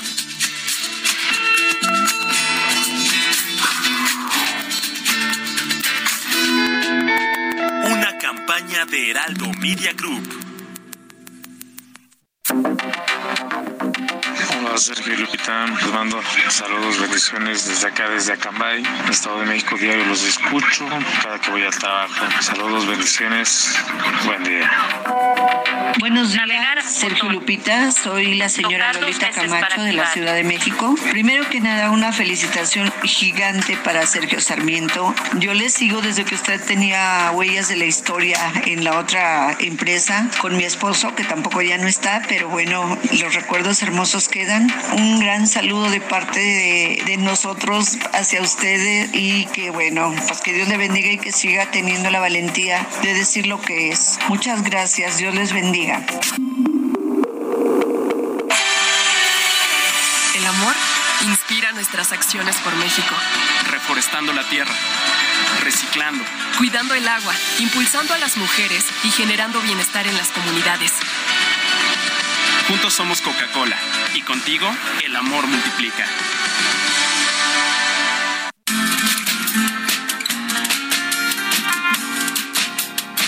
El talismán de tu piel me ha dicho que soy la reina de tus caprichos. Yo soy el as de los corazones que se pasean en tus tentaciones. El talismán de tu piel me cuenta que en tu montura caerán las riendas. Cuando una noche de amor desesperados caigamos juntos enredados, la alfombra y el alrededor acabarán desordenados. Cuando una noche de amor que yo Seguimos escuchando a Rosana. Esto se llama El Talismán. Está cumpliendo 59 años. Vamos a cantar junto con ella, ¿te parece? ah, no, que dicen que no, que no se nos gaste la voz. No, ¿verdad? ¿No será que no ya les ves, gusta ya tu ves voz, cómo es el este? DJ Kike. Sí, dice que... Nos dijo a los dos, ¿eh? no nada más a mí. Dice que desafinamos. Bueno, todo está mal. Así es esto. Oye, nos dice una persona en el auditorio, Sergio, ahí te va, ¿eh? A ver. ¿mm? No seas tan tendencioso. Tu pregunta está mal planteada, ya que ya no es una policía federal, es la Guardia Nacional, que a fin de cuentas es lo mismo. Pero con eso estás polarizando tus preguntas y las estás haciendo tendenciosas. Mi nombre es José Ochoa y te saludo desde Guadalajara. Los saludo desde Guadalajara. Todos los días los escucho porque me gusta su programa. Sin embargo, hay veces que sí son tendenciosos. Saludos y buen día. La pregunta fue, por si piensa usted que es tendenciosa, ¿piensa usted que la Secretaría de la Defensa debe seguir a cargo de las funciones de Policía Federal? Y bueno, este gobierno le cambió el nombre, era Policía Federal y le cambió el nombre a Guardia Nacional, pero las funciones son exactamente las mismas, son de una policía preventiva a nivel federal. Yo quiero agradecer a José Luis Leiva, director global de comunicación de Grupo Bimbo, que nos hizo llegar un pastel de cumpleaños para Sergio Sarmiento, eh, mismo que será ampliamente, que está siendo ampliamente apreciado, no solamente por Sergio Sarmiento, que lo, lo agradece de corazón, sino por todo el equipo que a estas horas ya anda con hambre. No sabe qué, no sabe qué bien nos hizo ese, ese pastel. Feliz cumpleaños, Sergio. Y la verdad es que nos tocó, así que muchas gracias. Muchas felicidades en tu cumpleaños, estimado Sergio Sarmiento. Que Dios te bendiga y cuide siempre atentamente. Luke, Filiberto Fuentes, Lara y Family. Pues muchas gracias. Sobre todo a la familia. A la familia. Son las nueve con cinco minutos. En Soriana, compra uno y el segundo al 50% de descuento en frijoles empacados Frijolín, Cacerola, La Merced, Chiquetino y Diamond. En harinas para pastel y dulcería. Sí, el segundo al 50% de descuento. Soriana, la de todos los mexicanos. A octubre 24, excepto línea de cajas, chocolates Ferrero y selección de piñateros. No aplica con otras promociones. Aplica restricciones. En su conferencia de prensa de esta mañana, el presidente Andrés Manuel López Obrador aseguró que su gobierno ya logró detener el aumento de la inflación. Con las medidas que estamos tomando, se está logrando una reducción en la inflación. Poco, pero ya no está creciendo. Vale pena señalar que la inflación anual de esta primera quincena fue de 8.53%, sí es una ligera disminución sobre las quincenas anteriores. Sin embargo, los precios de los alimentos, bebidas y tabaco, que son los precios que se buscaba disminuir con el programa antiinflacionario, alcanzaron 13.87%. Bueno, pero el presidente muy optimista con esto, piensa que está pues dando resultados este programa en contra de la carestía. También eh, afirmó que la mayor enseñanza que ha dejado la crisis económica es recordar la importancia de alcanzar la autosuficiencia en alimentos y energéticos. La enseñanza mayor de esta crisis es el recordarnos de que debemos de ser autosuficientes, producir en México lo que consumimos. Si podemos bajar la inflación en energéticos es porque producimos petróleo, extraemos petróleo, refinamos petróleo, tenemos más control sobre el petróleo. La jefa de gobierno de la Ciudad de México, Claudia Sheinbaum, sostuvo una reunión con integrantes de la Cámara de la Industria de la Transformación de Nuevo León para abordar temas como la industria siderúrgica, la economía circular y la construcción de viviendas. La Secretaría de Salud de la Ciudad de México informó que del 24 al 28 de octubre va a poner a disposición sus 230 centros de salud para la aplicación de primeras y segundas dosis de la vacuna contra el COVID-19 en niños de 5 a 11 años. Steve Bannon, ex asesor del expresidente de los Estados Unidos Donald Trump, fue condenado a cuatro meses de cárcel por negarse a testificar en la investigación sobre el ataque al Capitolio del 6 de enero de 2021.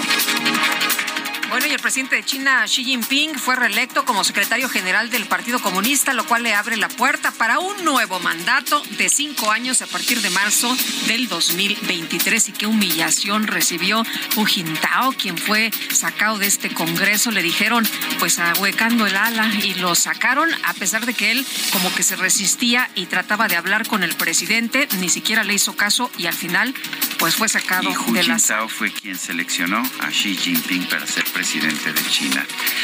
Para que veas que en la política pues no hay agradecimiento. Son las 9 de la mañana con 8 minutos.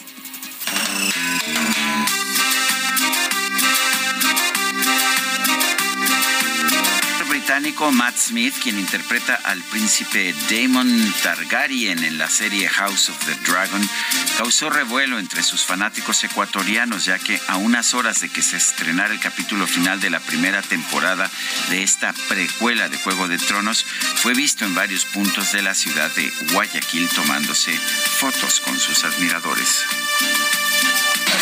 Está en la mesa al lado de nosotros. Ay, qué bonito. Creo que se cuenta que estoy grabando, pero Dios mío. Dios mío, es bellísimo. Matt, can I ask you to say something in High Valyrian for me? Actually, I, I can't speak it because I can't actually remember it. Come on. Come on. La micro deportiva.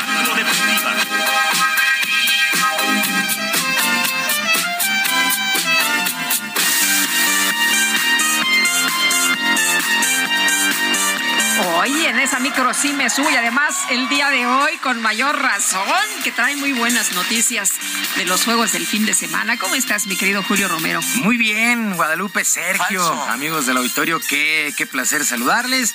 Pues es que esta micro trae luces, trae la esfera de espejos, trae, trae buena música. Felicidades, mi querido Sergio. Hoy absolutamente no pagas. Ayer, ayer la teníamos en, la, en, la, en el taller. La teníamos Ah, en el taller porque ya los amortiguadores de tanto brinco ya dieron de sí, entonces los tuvimos que cambiar. Pero hoy, hoy no pagas. Del, todo el día te puedes estar ahí en la micro. Ahí sentarse en. Puedes ir vuelta y vuelta. Exactamente, ahí en la cubeta junto al cacharpo, ¿no? Entonces, ahí pidiendo, pidiendo las rolas. Felicidades, que haya sido un gran día y que sea pues el mejor año, por supuesto.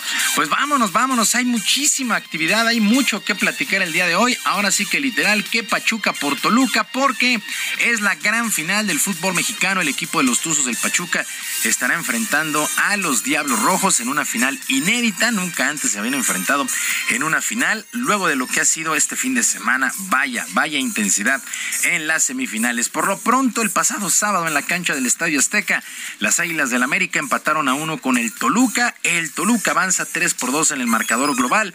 Alejandro Sendejas marcó por el América al 34, Jorge Torres Nilo al 28 por el equipo rojo. Al término del duelo se armó la bronca con el jugador de las Águilas, Emilio Lara. Por lo pronto, el atacante toluqueño Leo. Fernández aseguró que no pasó a mayores, ya que ellos jamás se burlaron del rival.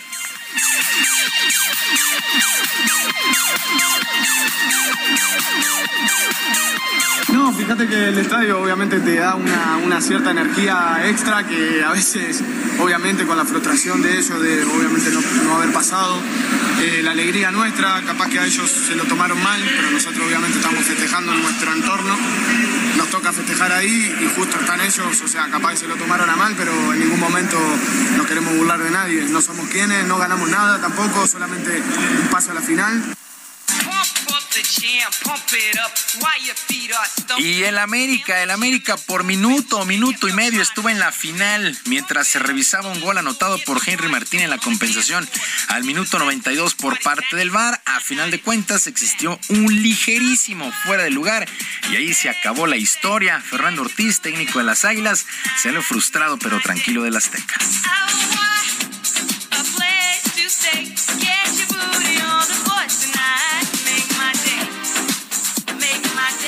estoy tranquilo que los chicos han hecho un buen papel a lo largo del, torneo.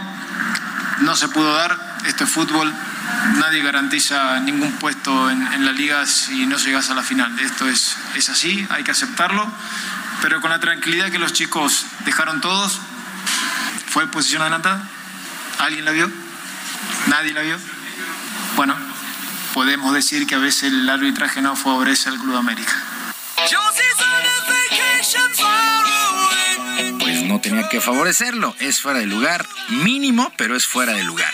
Bueno, en otra semifinal, el día de ayer, allá en Monterrey, el equipo del Pachuca venció 1 por 0 a los Rayados, global de 6 por 3. Guillermo Almada, director técnico del conjunto del Pachuca, reportó, pues reportó listo a su equipo para lo que será su segunda final este año.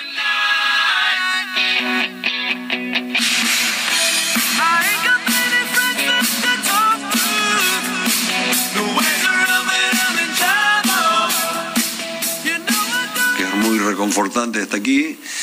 Y bueno, iremos, vamos a poner todo lo que tengamos por lograr el objetivo. Toluca seguramente pensará lo mismo que nosotros, en lograr el objetivo. Así que como siempre digo, cuando converso con los entrenadores rivales, que gane el mejor. Y bueno, nosotros tenemos muchos deseos, ¿no? Este, pero seguramente, como dije, Toluca también.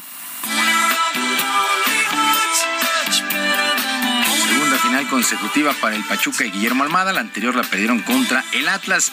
Mientras que en el seno de Rayados, su entrenador Víctor Manuel Bucetich reconoció en todo momento el fracaso en esta campaña, luego del equipo, de que el equipo fue armado para pelear el título.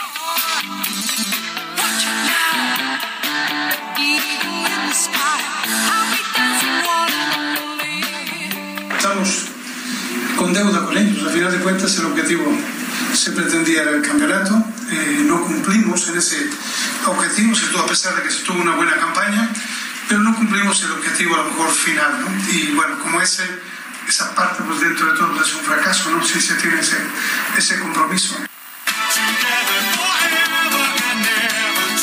Jueves y domingo la gran final, jueves en Toluca, domingo en Pachuca. Falta conocer solamente los horarios. Y el holandés Max Verstappen ganó el Gran Premio de los Estados Unidos, fecha 19 de la campaña en la Fórmula 1 de automovilismo que se corrió en el circuito de las Américas allá en Austin, en Texas.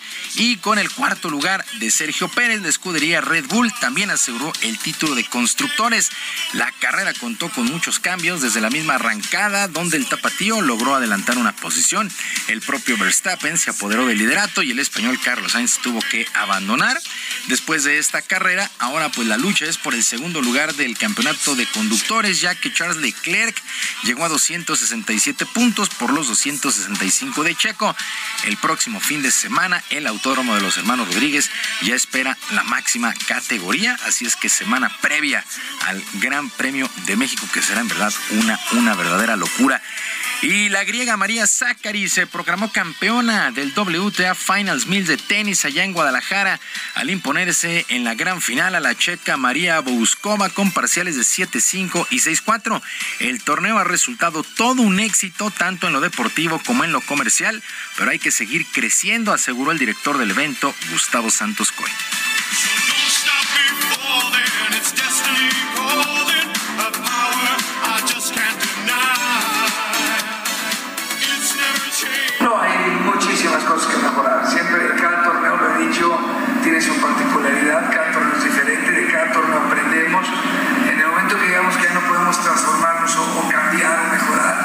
A estar muertos. Eh, siempre hay que buscar una mejora en todos los sentidos. Yo creo que una de las condiciones que tenemos que buscar es tener a futuro instalaciones adecuadas.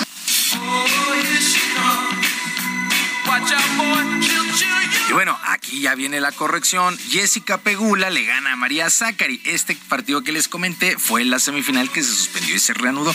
Eso sí, ya lo corregimos. Oye, qué gran evento, qué gran evento. evento. Eh, y me gusta mucho lo que dice Gustavo Santos Coy, porque pues bueno, un evento aparecería insuperable. Dice, no, hay muchas cosas que mejorar, empezando por las instalaciones, hay que mejorar la experiencia de los aficionados, hay que mejorar la experiencia de las jugadoras y siguiendo los pasos del abierto mexicano, que se ha convertido en el mejor 500 de, del ATP, pues ahora se busca hacer un pues gran evento. Este, estrictamente hablando, es de mayor nivel. Este ¿Sí? Es un, este es un WTA 1000. Sí, sí, pero bueno, la verdad es que... La verdad es que fue un gran torneo. Dejó un gran sabor. Yo sí estuve viendo todos los partidos y la final, la verdad la vi. Yo no sabía, pero averigué ayer que Jessica eh, Pegula que es la, pues la ganadora, eh, que va a ser número 3 del mundo a partir de hoy, es hija del dueño de los Buffalo Bills. es lo que eh, no, eh, no, no, sabía, fíjate. Sí, eso que me lo, me yo me enteré ayer cuando estaba yo checando quién era ella. Jessica Peula, bueno, pues felicidades a todo el comité organizador y al evento.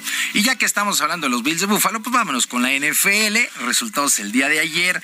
Los vaqueros de Dallas vencieron 24 a 6 a los Leones de Detroit con el regreso de Dak Prescott, el mariscal de campo de los vaqueros que se fracturó un dedo el pulgar en la semana 1. Estuvo de regreso, lanzó 207 yardas y un pase de anotación.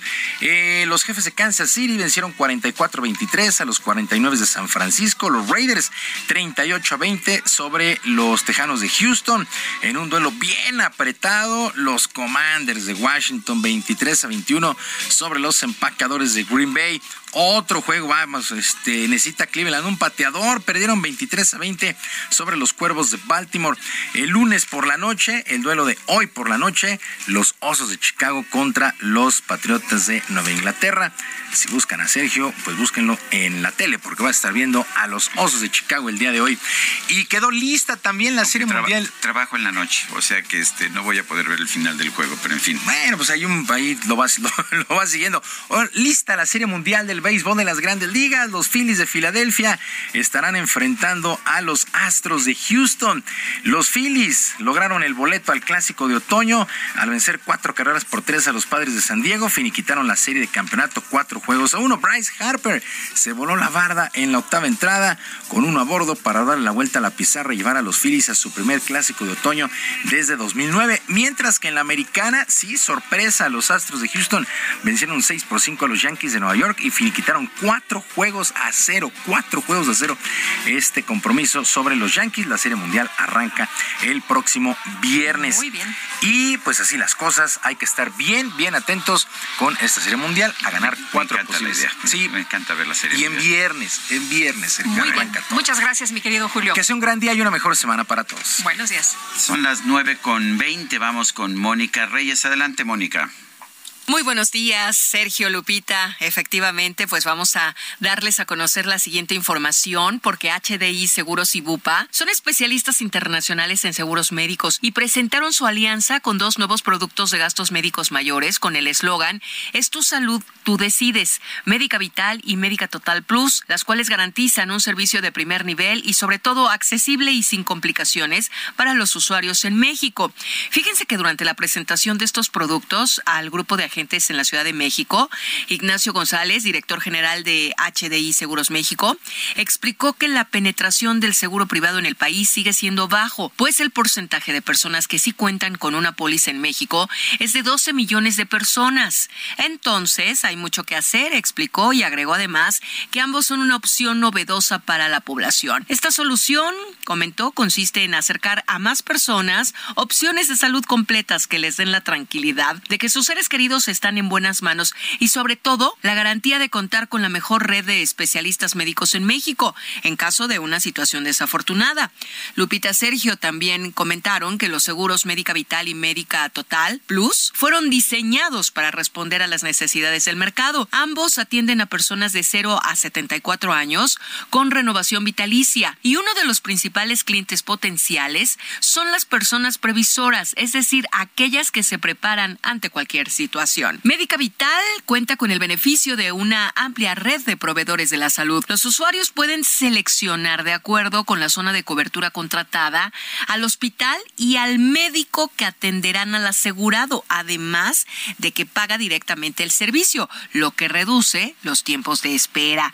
Sergio Lupita, pues también les platico que además de tener cero deducible y 0% de coaseguro, este producto tiene la ventaja de acceso a video consultas desde la app, consultas de primer contacto, así como recibir medicamentos a domicilio. Tiene beneficios como pagar directamente al proveedor médico, suma asegurada anual por cada integrante de la póliza y cobertura de maternidad. Es importante mencionarles que en el caso de Médica Total Plus, además de que el asegurado selecciona al médico y el hospital donde quiere ser tratado, también puede elegir el monto a pagar, la suma asegurada, el deducible, el coaseguro y los periodos de espera que reconocen la antigüedad de sus clientes en otras compañías. Médica Total Plus es un seguro de gastos médicos mayores en el que el control está en tus manos también con libre elección de hospital. Y finalmente les comento que tiene beneficios como cubrir los gastos por maternidad, parto, cesárea, complicaciones de embarazo y extiende su cobertura hasta el recién nacido. Se paga directamente a los médicos y a los hospitales y reinstala la suma asegurada en un caso de siniestro. Esta es la nota que les tengo en este momento de HDI Seguros. Gracias, regresamos con ustedes. Buen día. Bueno, pues gracias a Mónica Reyes por esta información. Son las nueve 9 de la mañana con 23 minutos. Quiero recordarle a usted nuestro número de WhatsApp para que nos mande usted mensajitos, sobre todo si son cariñosos, no, también si son críticos, ¿eh? No, no crea Oye, nos, nos, gusta escuchar la voz de nuestros radios. También pueden ser de, de, voz o pueden ser escritos. El número es 55 2010 96 47. Y también nos puede usted seguir en Twitter, arroba Sergio y Lupita. Le recomiendo seguir a el Heraldo de México también. Nuestra casa es arroba Heraldo de México. Guadalupe Juárez y Sergio Sarmiento, vamos a una pausa y regresamos en un momento más. El talismán de tu piel me que ando descalza de esquina a esquina, por cada calle que hay en tus sueños, que soy el mar de todos tus puertos. El talismán de tu piel me cuenta que tu destino caerá a mi puerta cuando una noche de amor desesperados caigamos juntos y enredados, la alfombra y el alrededor acabarán desordenados. Cuando una noche de amor que yo no dudo,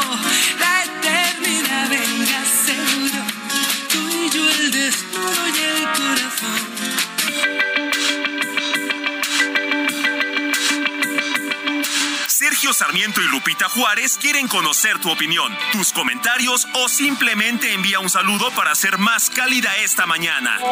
Envía tus mensajes al WhatsApp 55 20 10 96 47.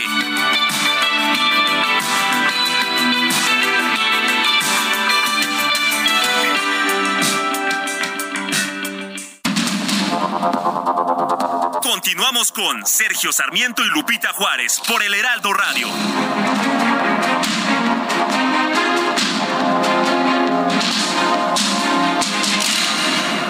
Gastrolab, historia, recetas, materia prima y un sinfín de cosas que a todos nos interesan.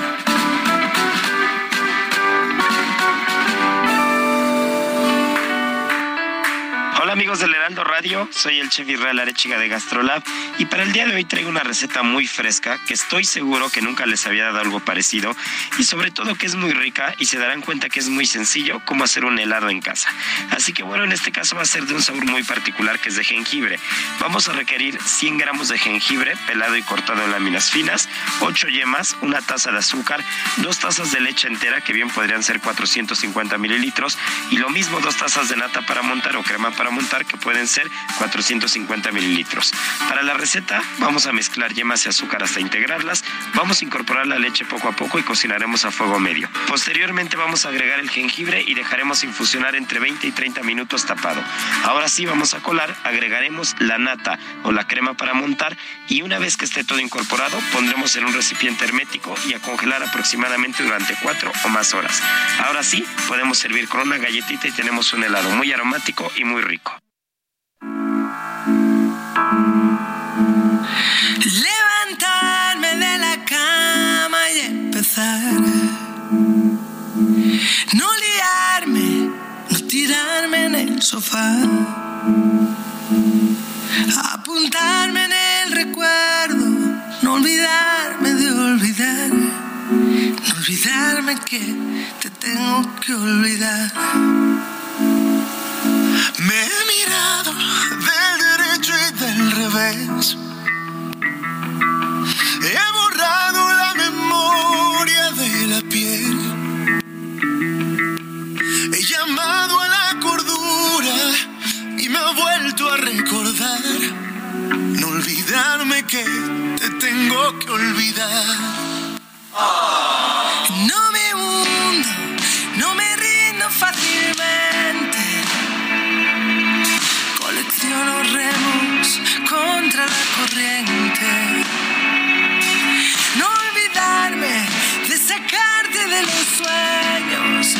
Olvidarme de olvidarte. Si te he visto no me acuerdo. que siempre nos salva, ¿verdad? Sí, así es. Bueno, estamos escuchando a Rosana el día de su cumpleaños. Esto se llama No olvidarme de olvidar. La acompaña Carlos Rivera. Que te fuiste. ¿Por qué llegaste? Vámonos ahora con Mónica Reyes. Adelante, Mónica, buenos días.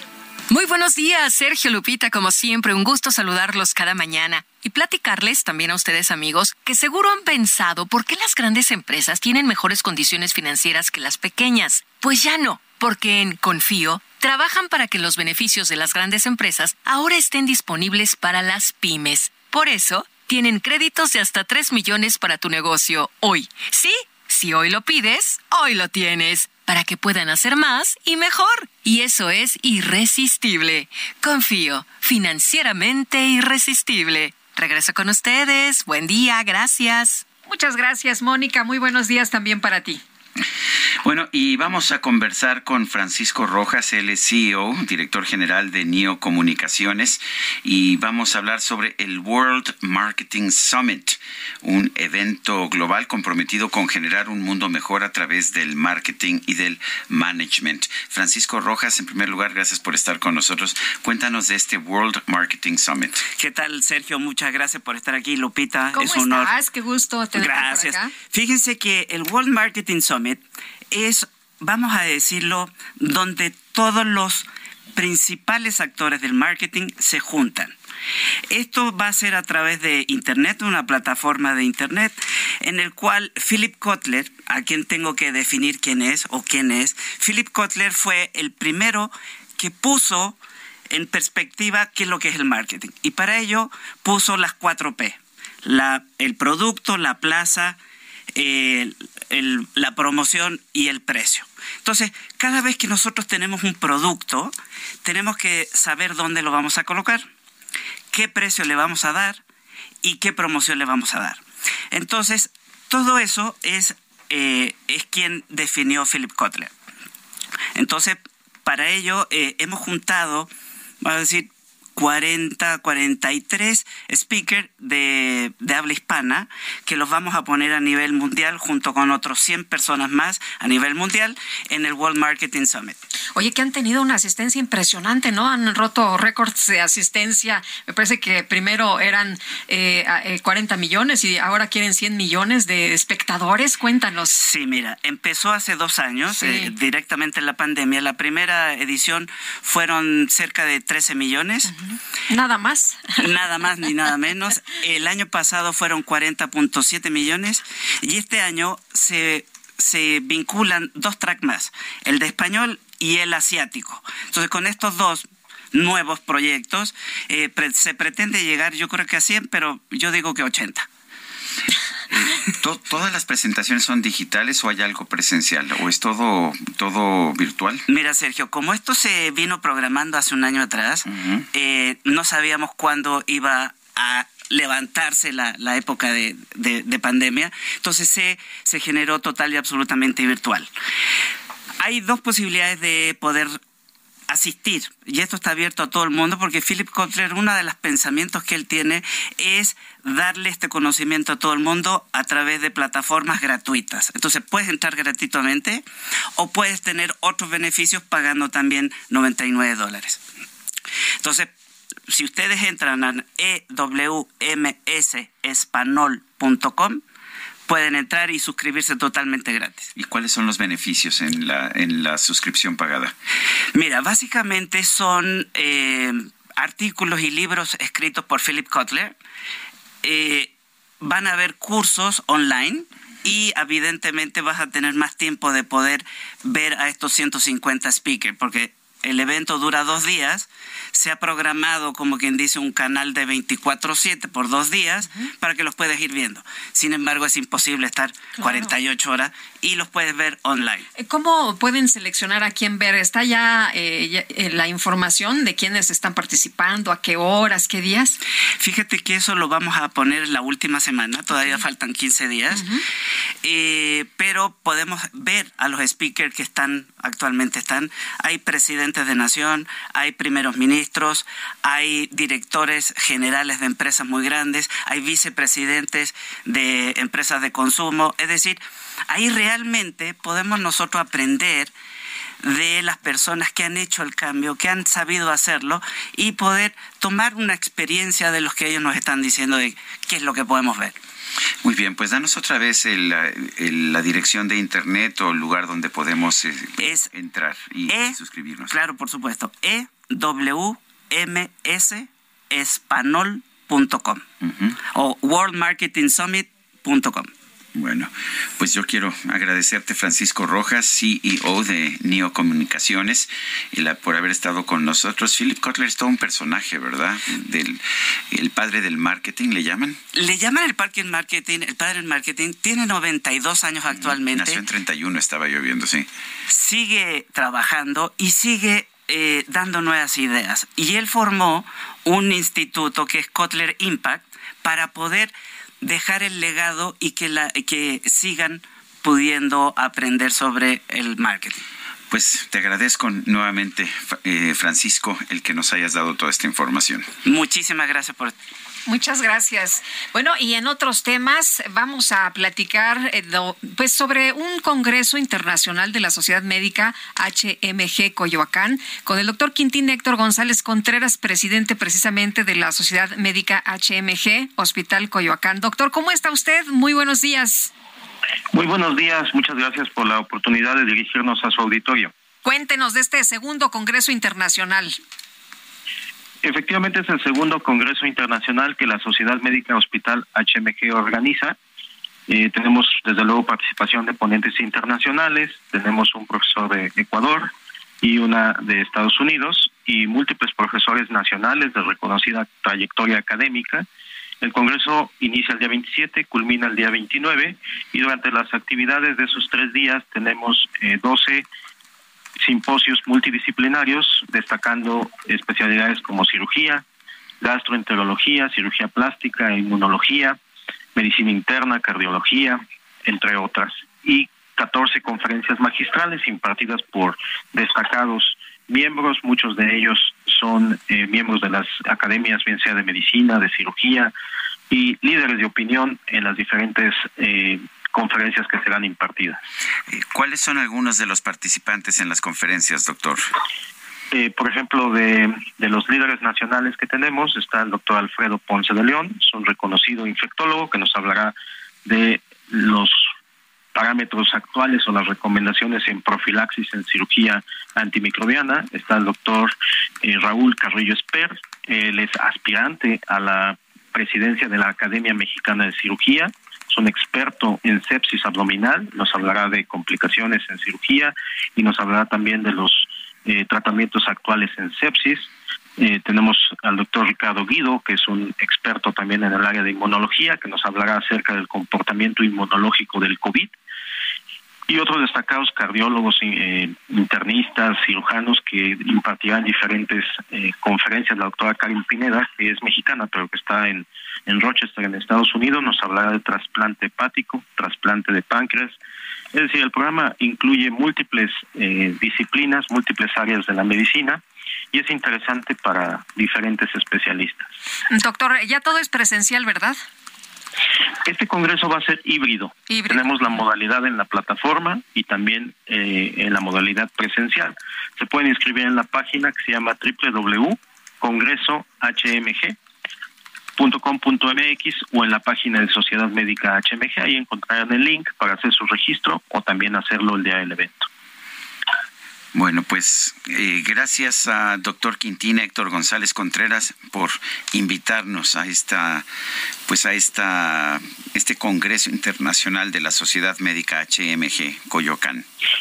Muchas gracias a ustedes por la oportunidad de hacer la difusión y un saludo. Gracias, doctor. Muy buenos días. Y vamos con Mónica Reyes. Adelante, Mónica. Hola, hola, ¿cómo están Lupita, Sergio, amigos? Un placer saludarlos y estar con ustedes esta mañana y platicarles lo siguiente. Todos sabemos o hemos escuchado lo mal que se siente cuando la colitis y sus cinco terribles síntomas atacan. Pero ¿saben qué? La buena noticia es que contamos con lo mejor para combatirla. Nesajar, que con su efectiva fórmula vence fácilmente al dolor, los gases, la inflamación, el estreñimiento y que creen también la diarrea. Nesajar es el tratamiento desarrollado por Gel Pharma. Brinda alivio efectivo contra la colitis regulando el tránsito intestinal. Nesajar, ¿saben? Viene en cápsulas de gel que facilita su absorción, brindándonos ay, acción inmediata. Lo podemos encontrar en sus diferentes presentaciones, muy cerca de nosotros, pues se vende en las principales cadenas de farmacias y supermercados del país y los más importantes marketplaces. Así que la próxima vez que te ataque la colitis y pretenda detenerte de tus actividades, puedes vencerla con Esajar, el número uno en la lucha contra la colitis. Bueno, pues ahora sí, a regresar con ustedes de nueva cuenta. Gracias. Gracias a ti, Mónica Reyes. Y tenemos ya en la línea telefónica a Federico Arreola, periodista, colaborador en este espacio. Federico, qué gusto saludarte. Muy buenos días. Buenos días, este, Lupita, Sergio. Hola. Oye, ¿de qué nos platicas hoy? De, de Cedillo y Calderón, ya ves que andan de criticones. Este, bueno, hablaron de temas interesantes, ¿no? El, el tema de la democracia. El tema de la democracia yo creo que es un tema que a Calderón no le viene bien. Se robó las elecciones de 2006. Híjole, este, que anda en el mundo presumiendo de demócrata, pues parecería una burla, ¿no? Pero me quiero enfocar más en lo que dijo Cedillo.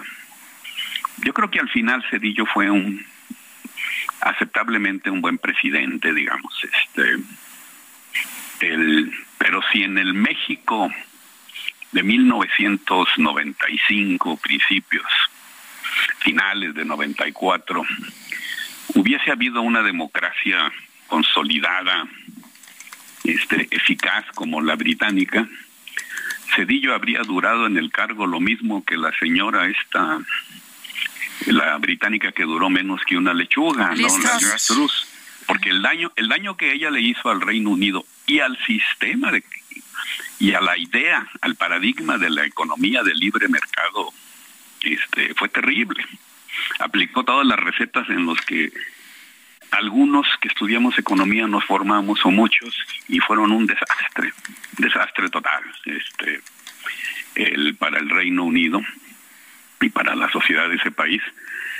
Bueno, pues Cedillo lo hizo bastante peor, independientemente de si fue culpa de Salinas o no, este, de Serrapucha o de quien haya sido, este, el daño que Cedillo por por incompetente, por novato, en mi muy humilde opinión, porque le faltaba maduración, Cedillo no estaba preparado para ser presidente de ninguna manera, quizá después de Luis Donaldo Colosio, el daño aquel, la crisis aquella de diciembre, esa devaluación brutal.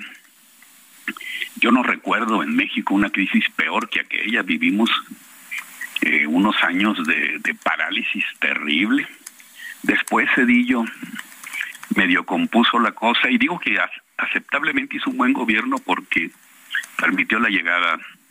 Si no lo hubiera permitido no llega Fox al pues sí. hubo alternancia por primera vez en, la historia hubo de alternancia y creo que Cedillo tiene un gran mérito. Pues sí. pero en lo demás así como que por ahí leí una una una cadena de tweets no sé cómo le llaman este, un hilo.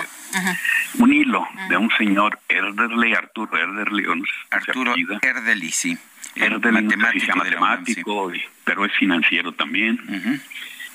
Y le respondió a un fanático de ultraderecha que escribe en el financiero, que en Twitter es Econocasca o algo así, que decía, comparaba a López Obrador con Cedillo y este le dijo, oye, espérame, yo te voy a demostrar con números lo que fue el sexenio de Cedillo comparado con el de López Obrador. Y es queda muy mal parado Cedillo en esa comparación. En, o sea, el, sí, ahora eh, vamos a estar al terminar el sexenio como estábamos este, al principio, un poco antes, este, pero el México eh, en el sexenio de Cedillo se derrumbó por completo y hubo muchos, muchos problemas económicos, muchísimos, causados todos por esa primera decisión. Insisto, si aquí hubiese habido democracia, lo corren, que era lo que procedía. El, y no hubo pandemia de por medio ni nada, bueno, que Salinas y no sé qué. En mi muy humilde opinión, si Cedillo hubiese sido más inteligente y hubiese tomado una decisión que su vanidad no le permitió, se habría evitado aquella crisis. ¿Qué, qué le impidió su vanidad hacer? Eh, decirle a Pedro hasta que continuara en Hacienda, por lo menos un rato. Pedro, Choco Derecho traía los controles de, aquel de aquel México que ya estaba muy enredado por el asesinato de Luis Donaldo y luego de Ruiz Marcí.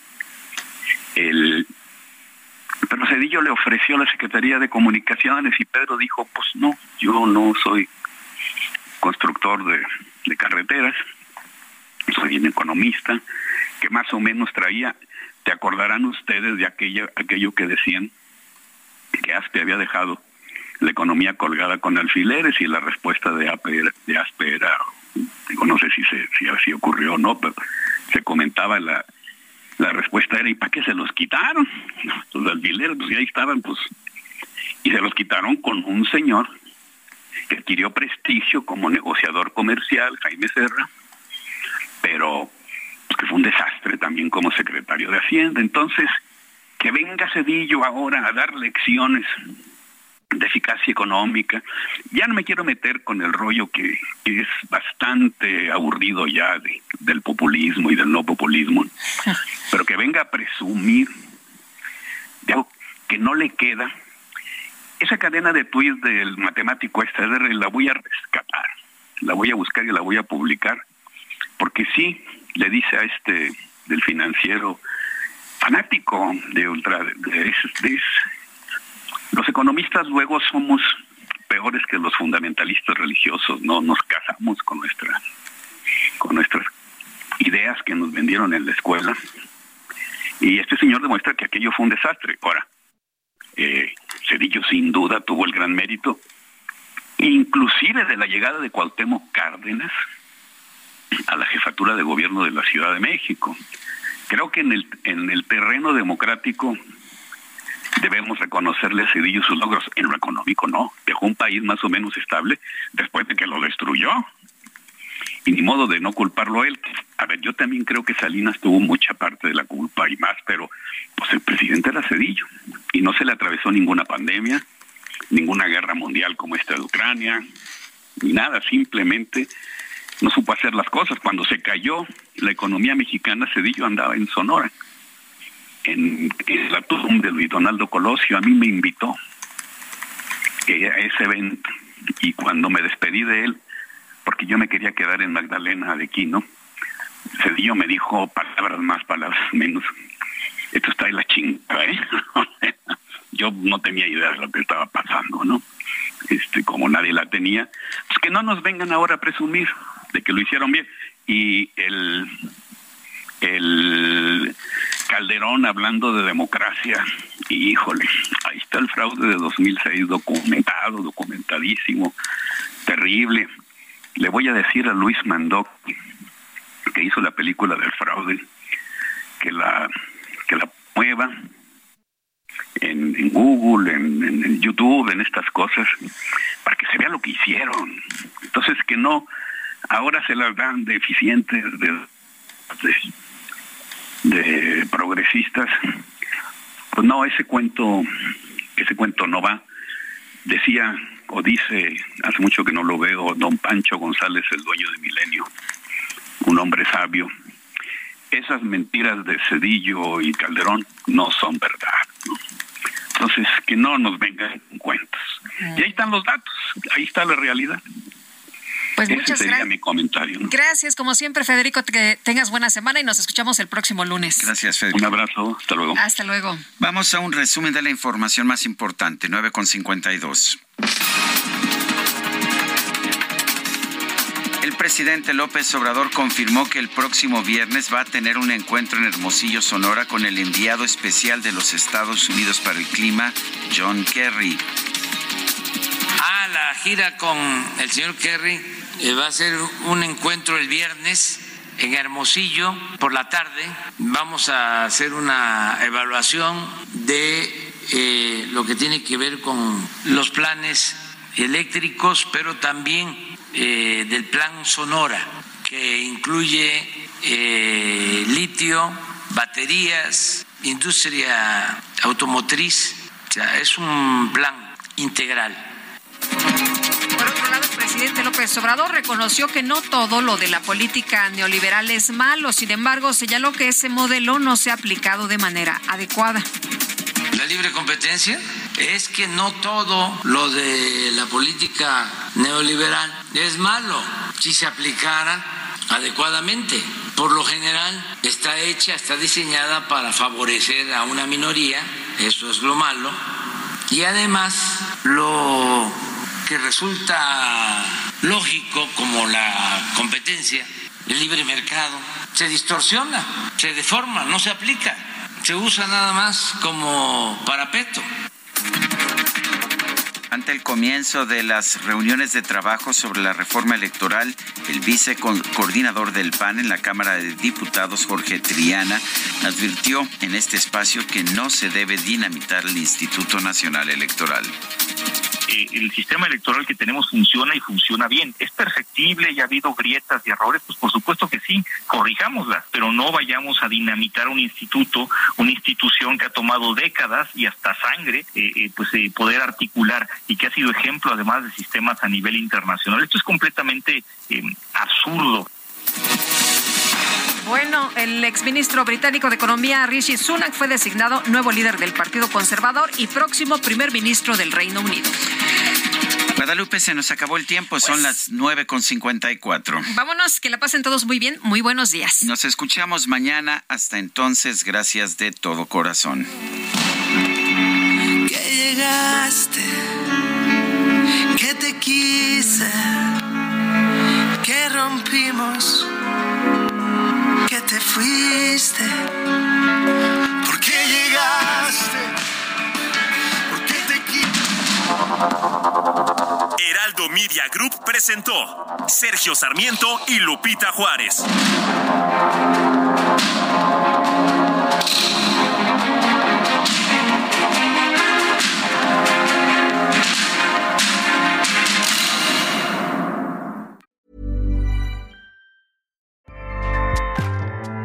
ACAST powers the world's best podcasts. Here's a show that we recommend.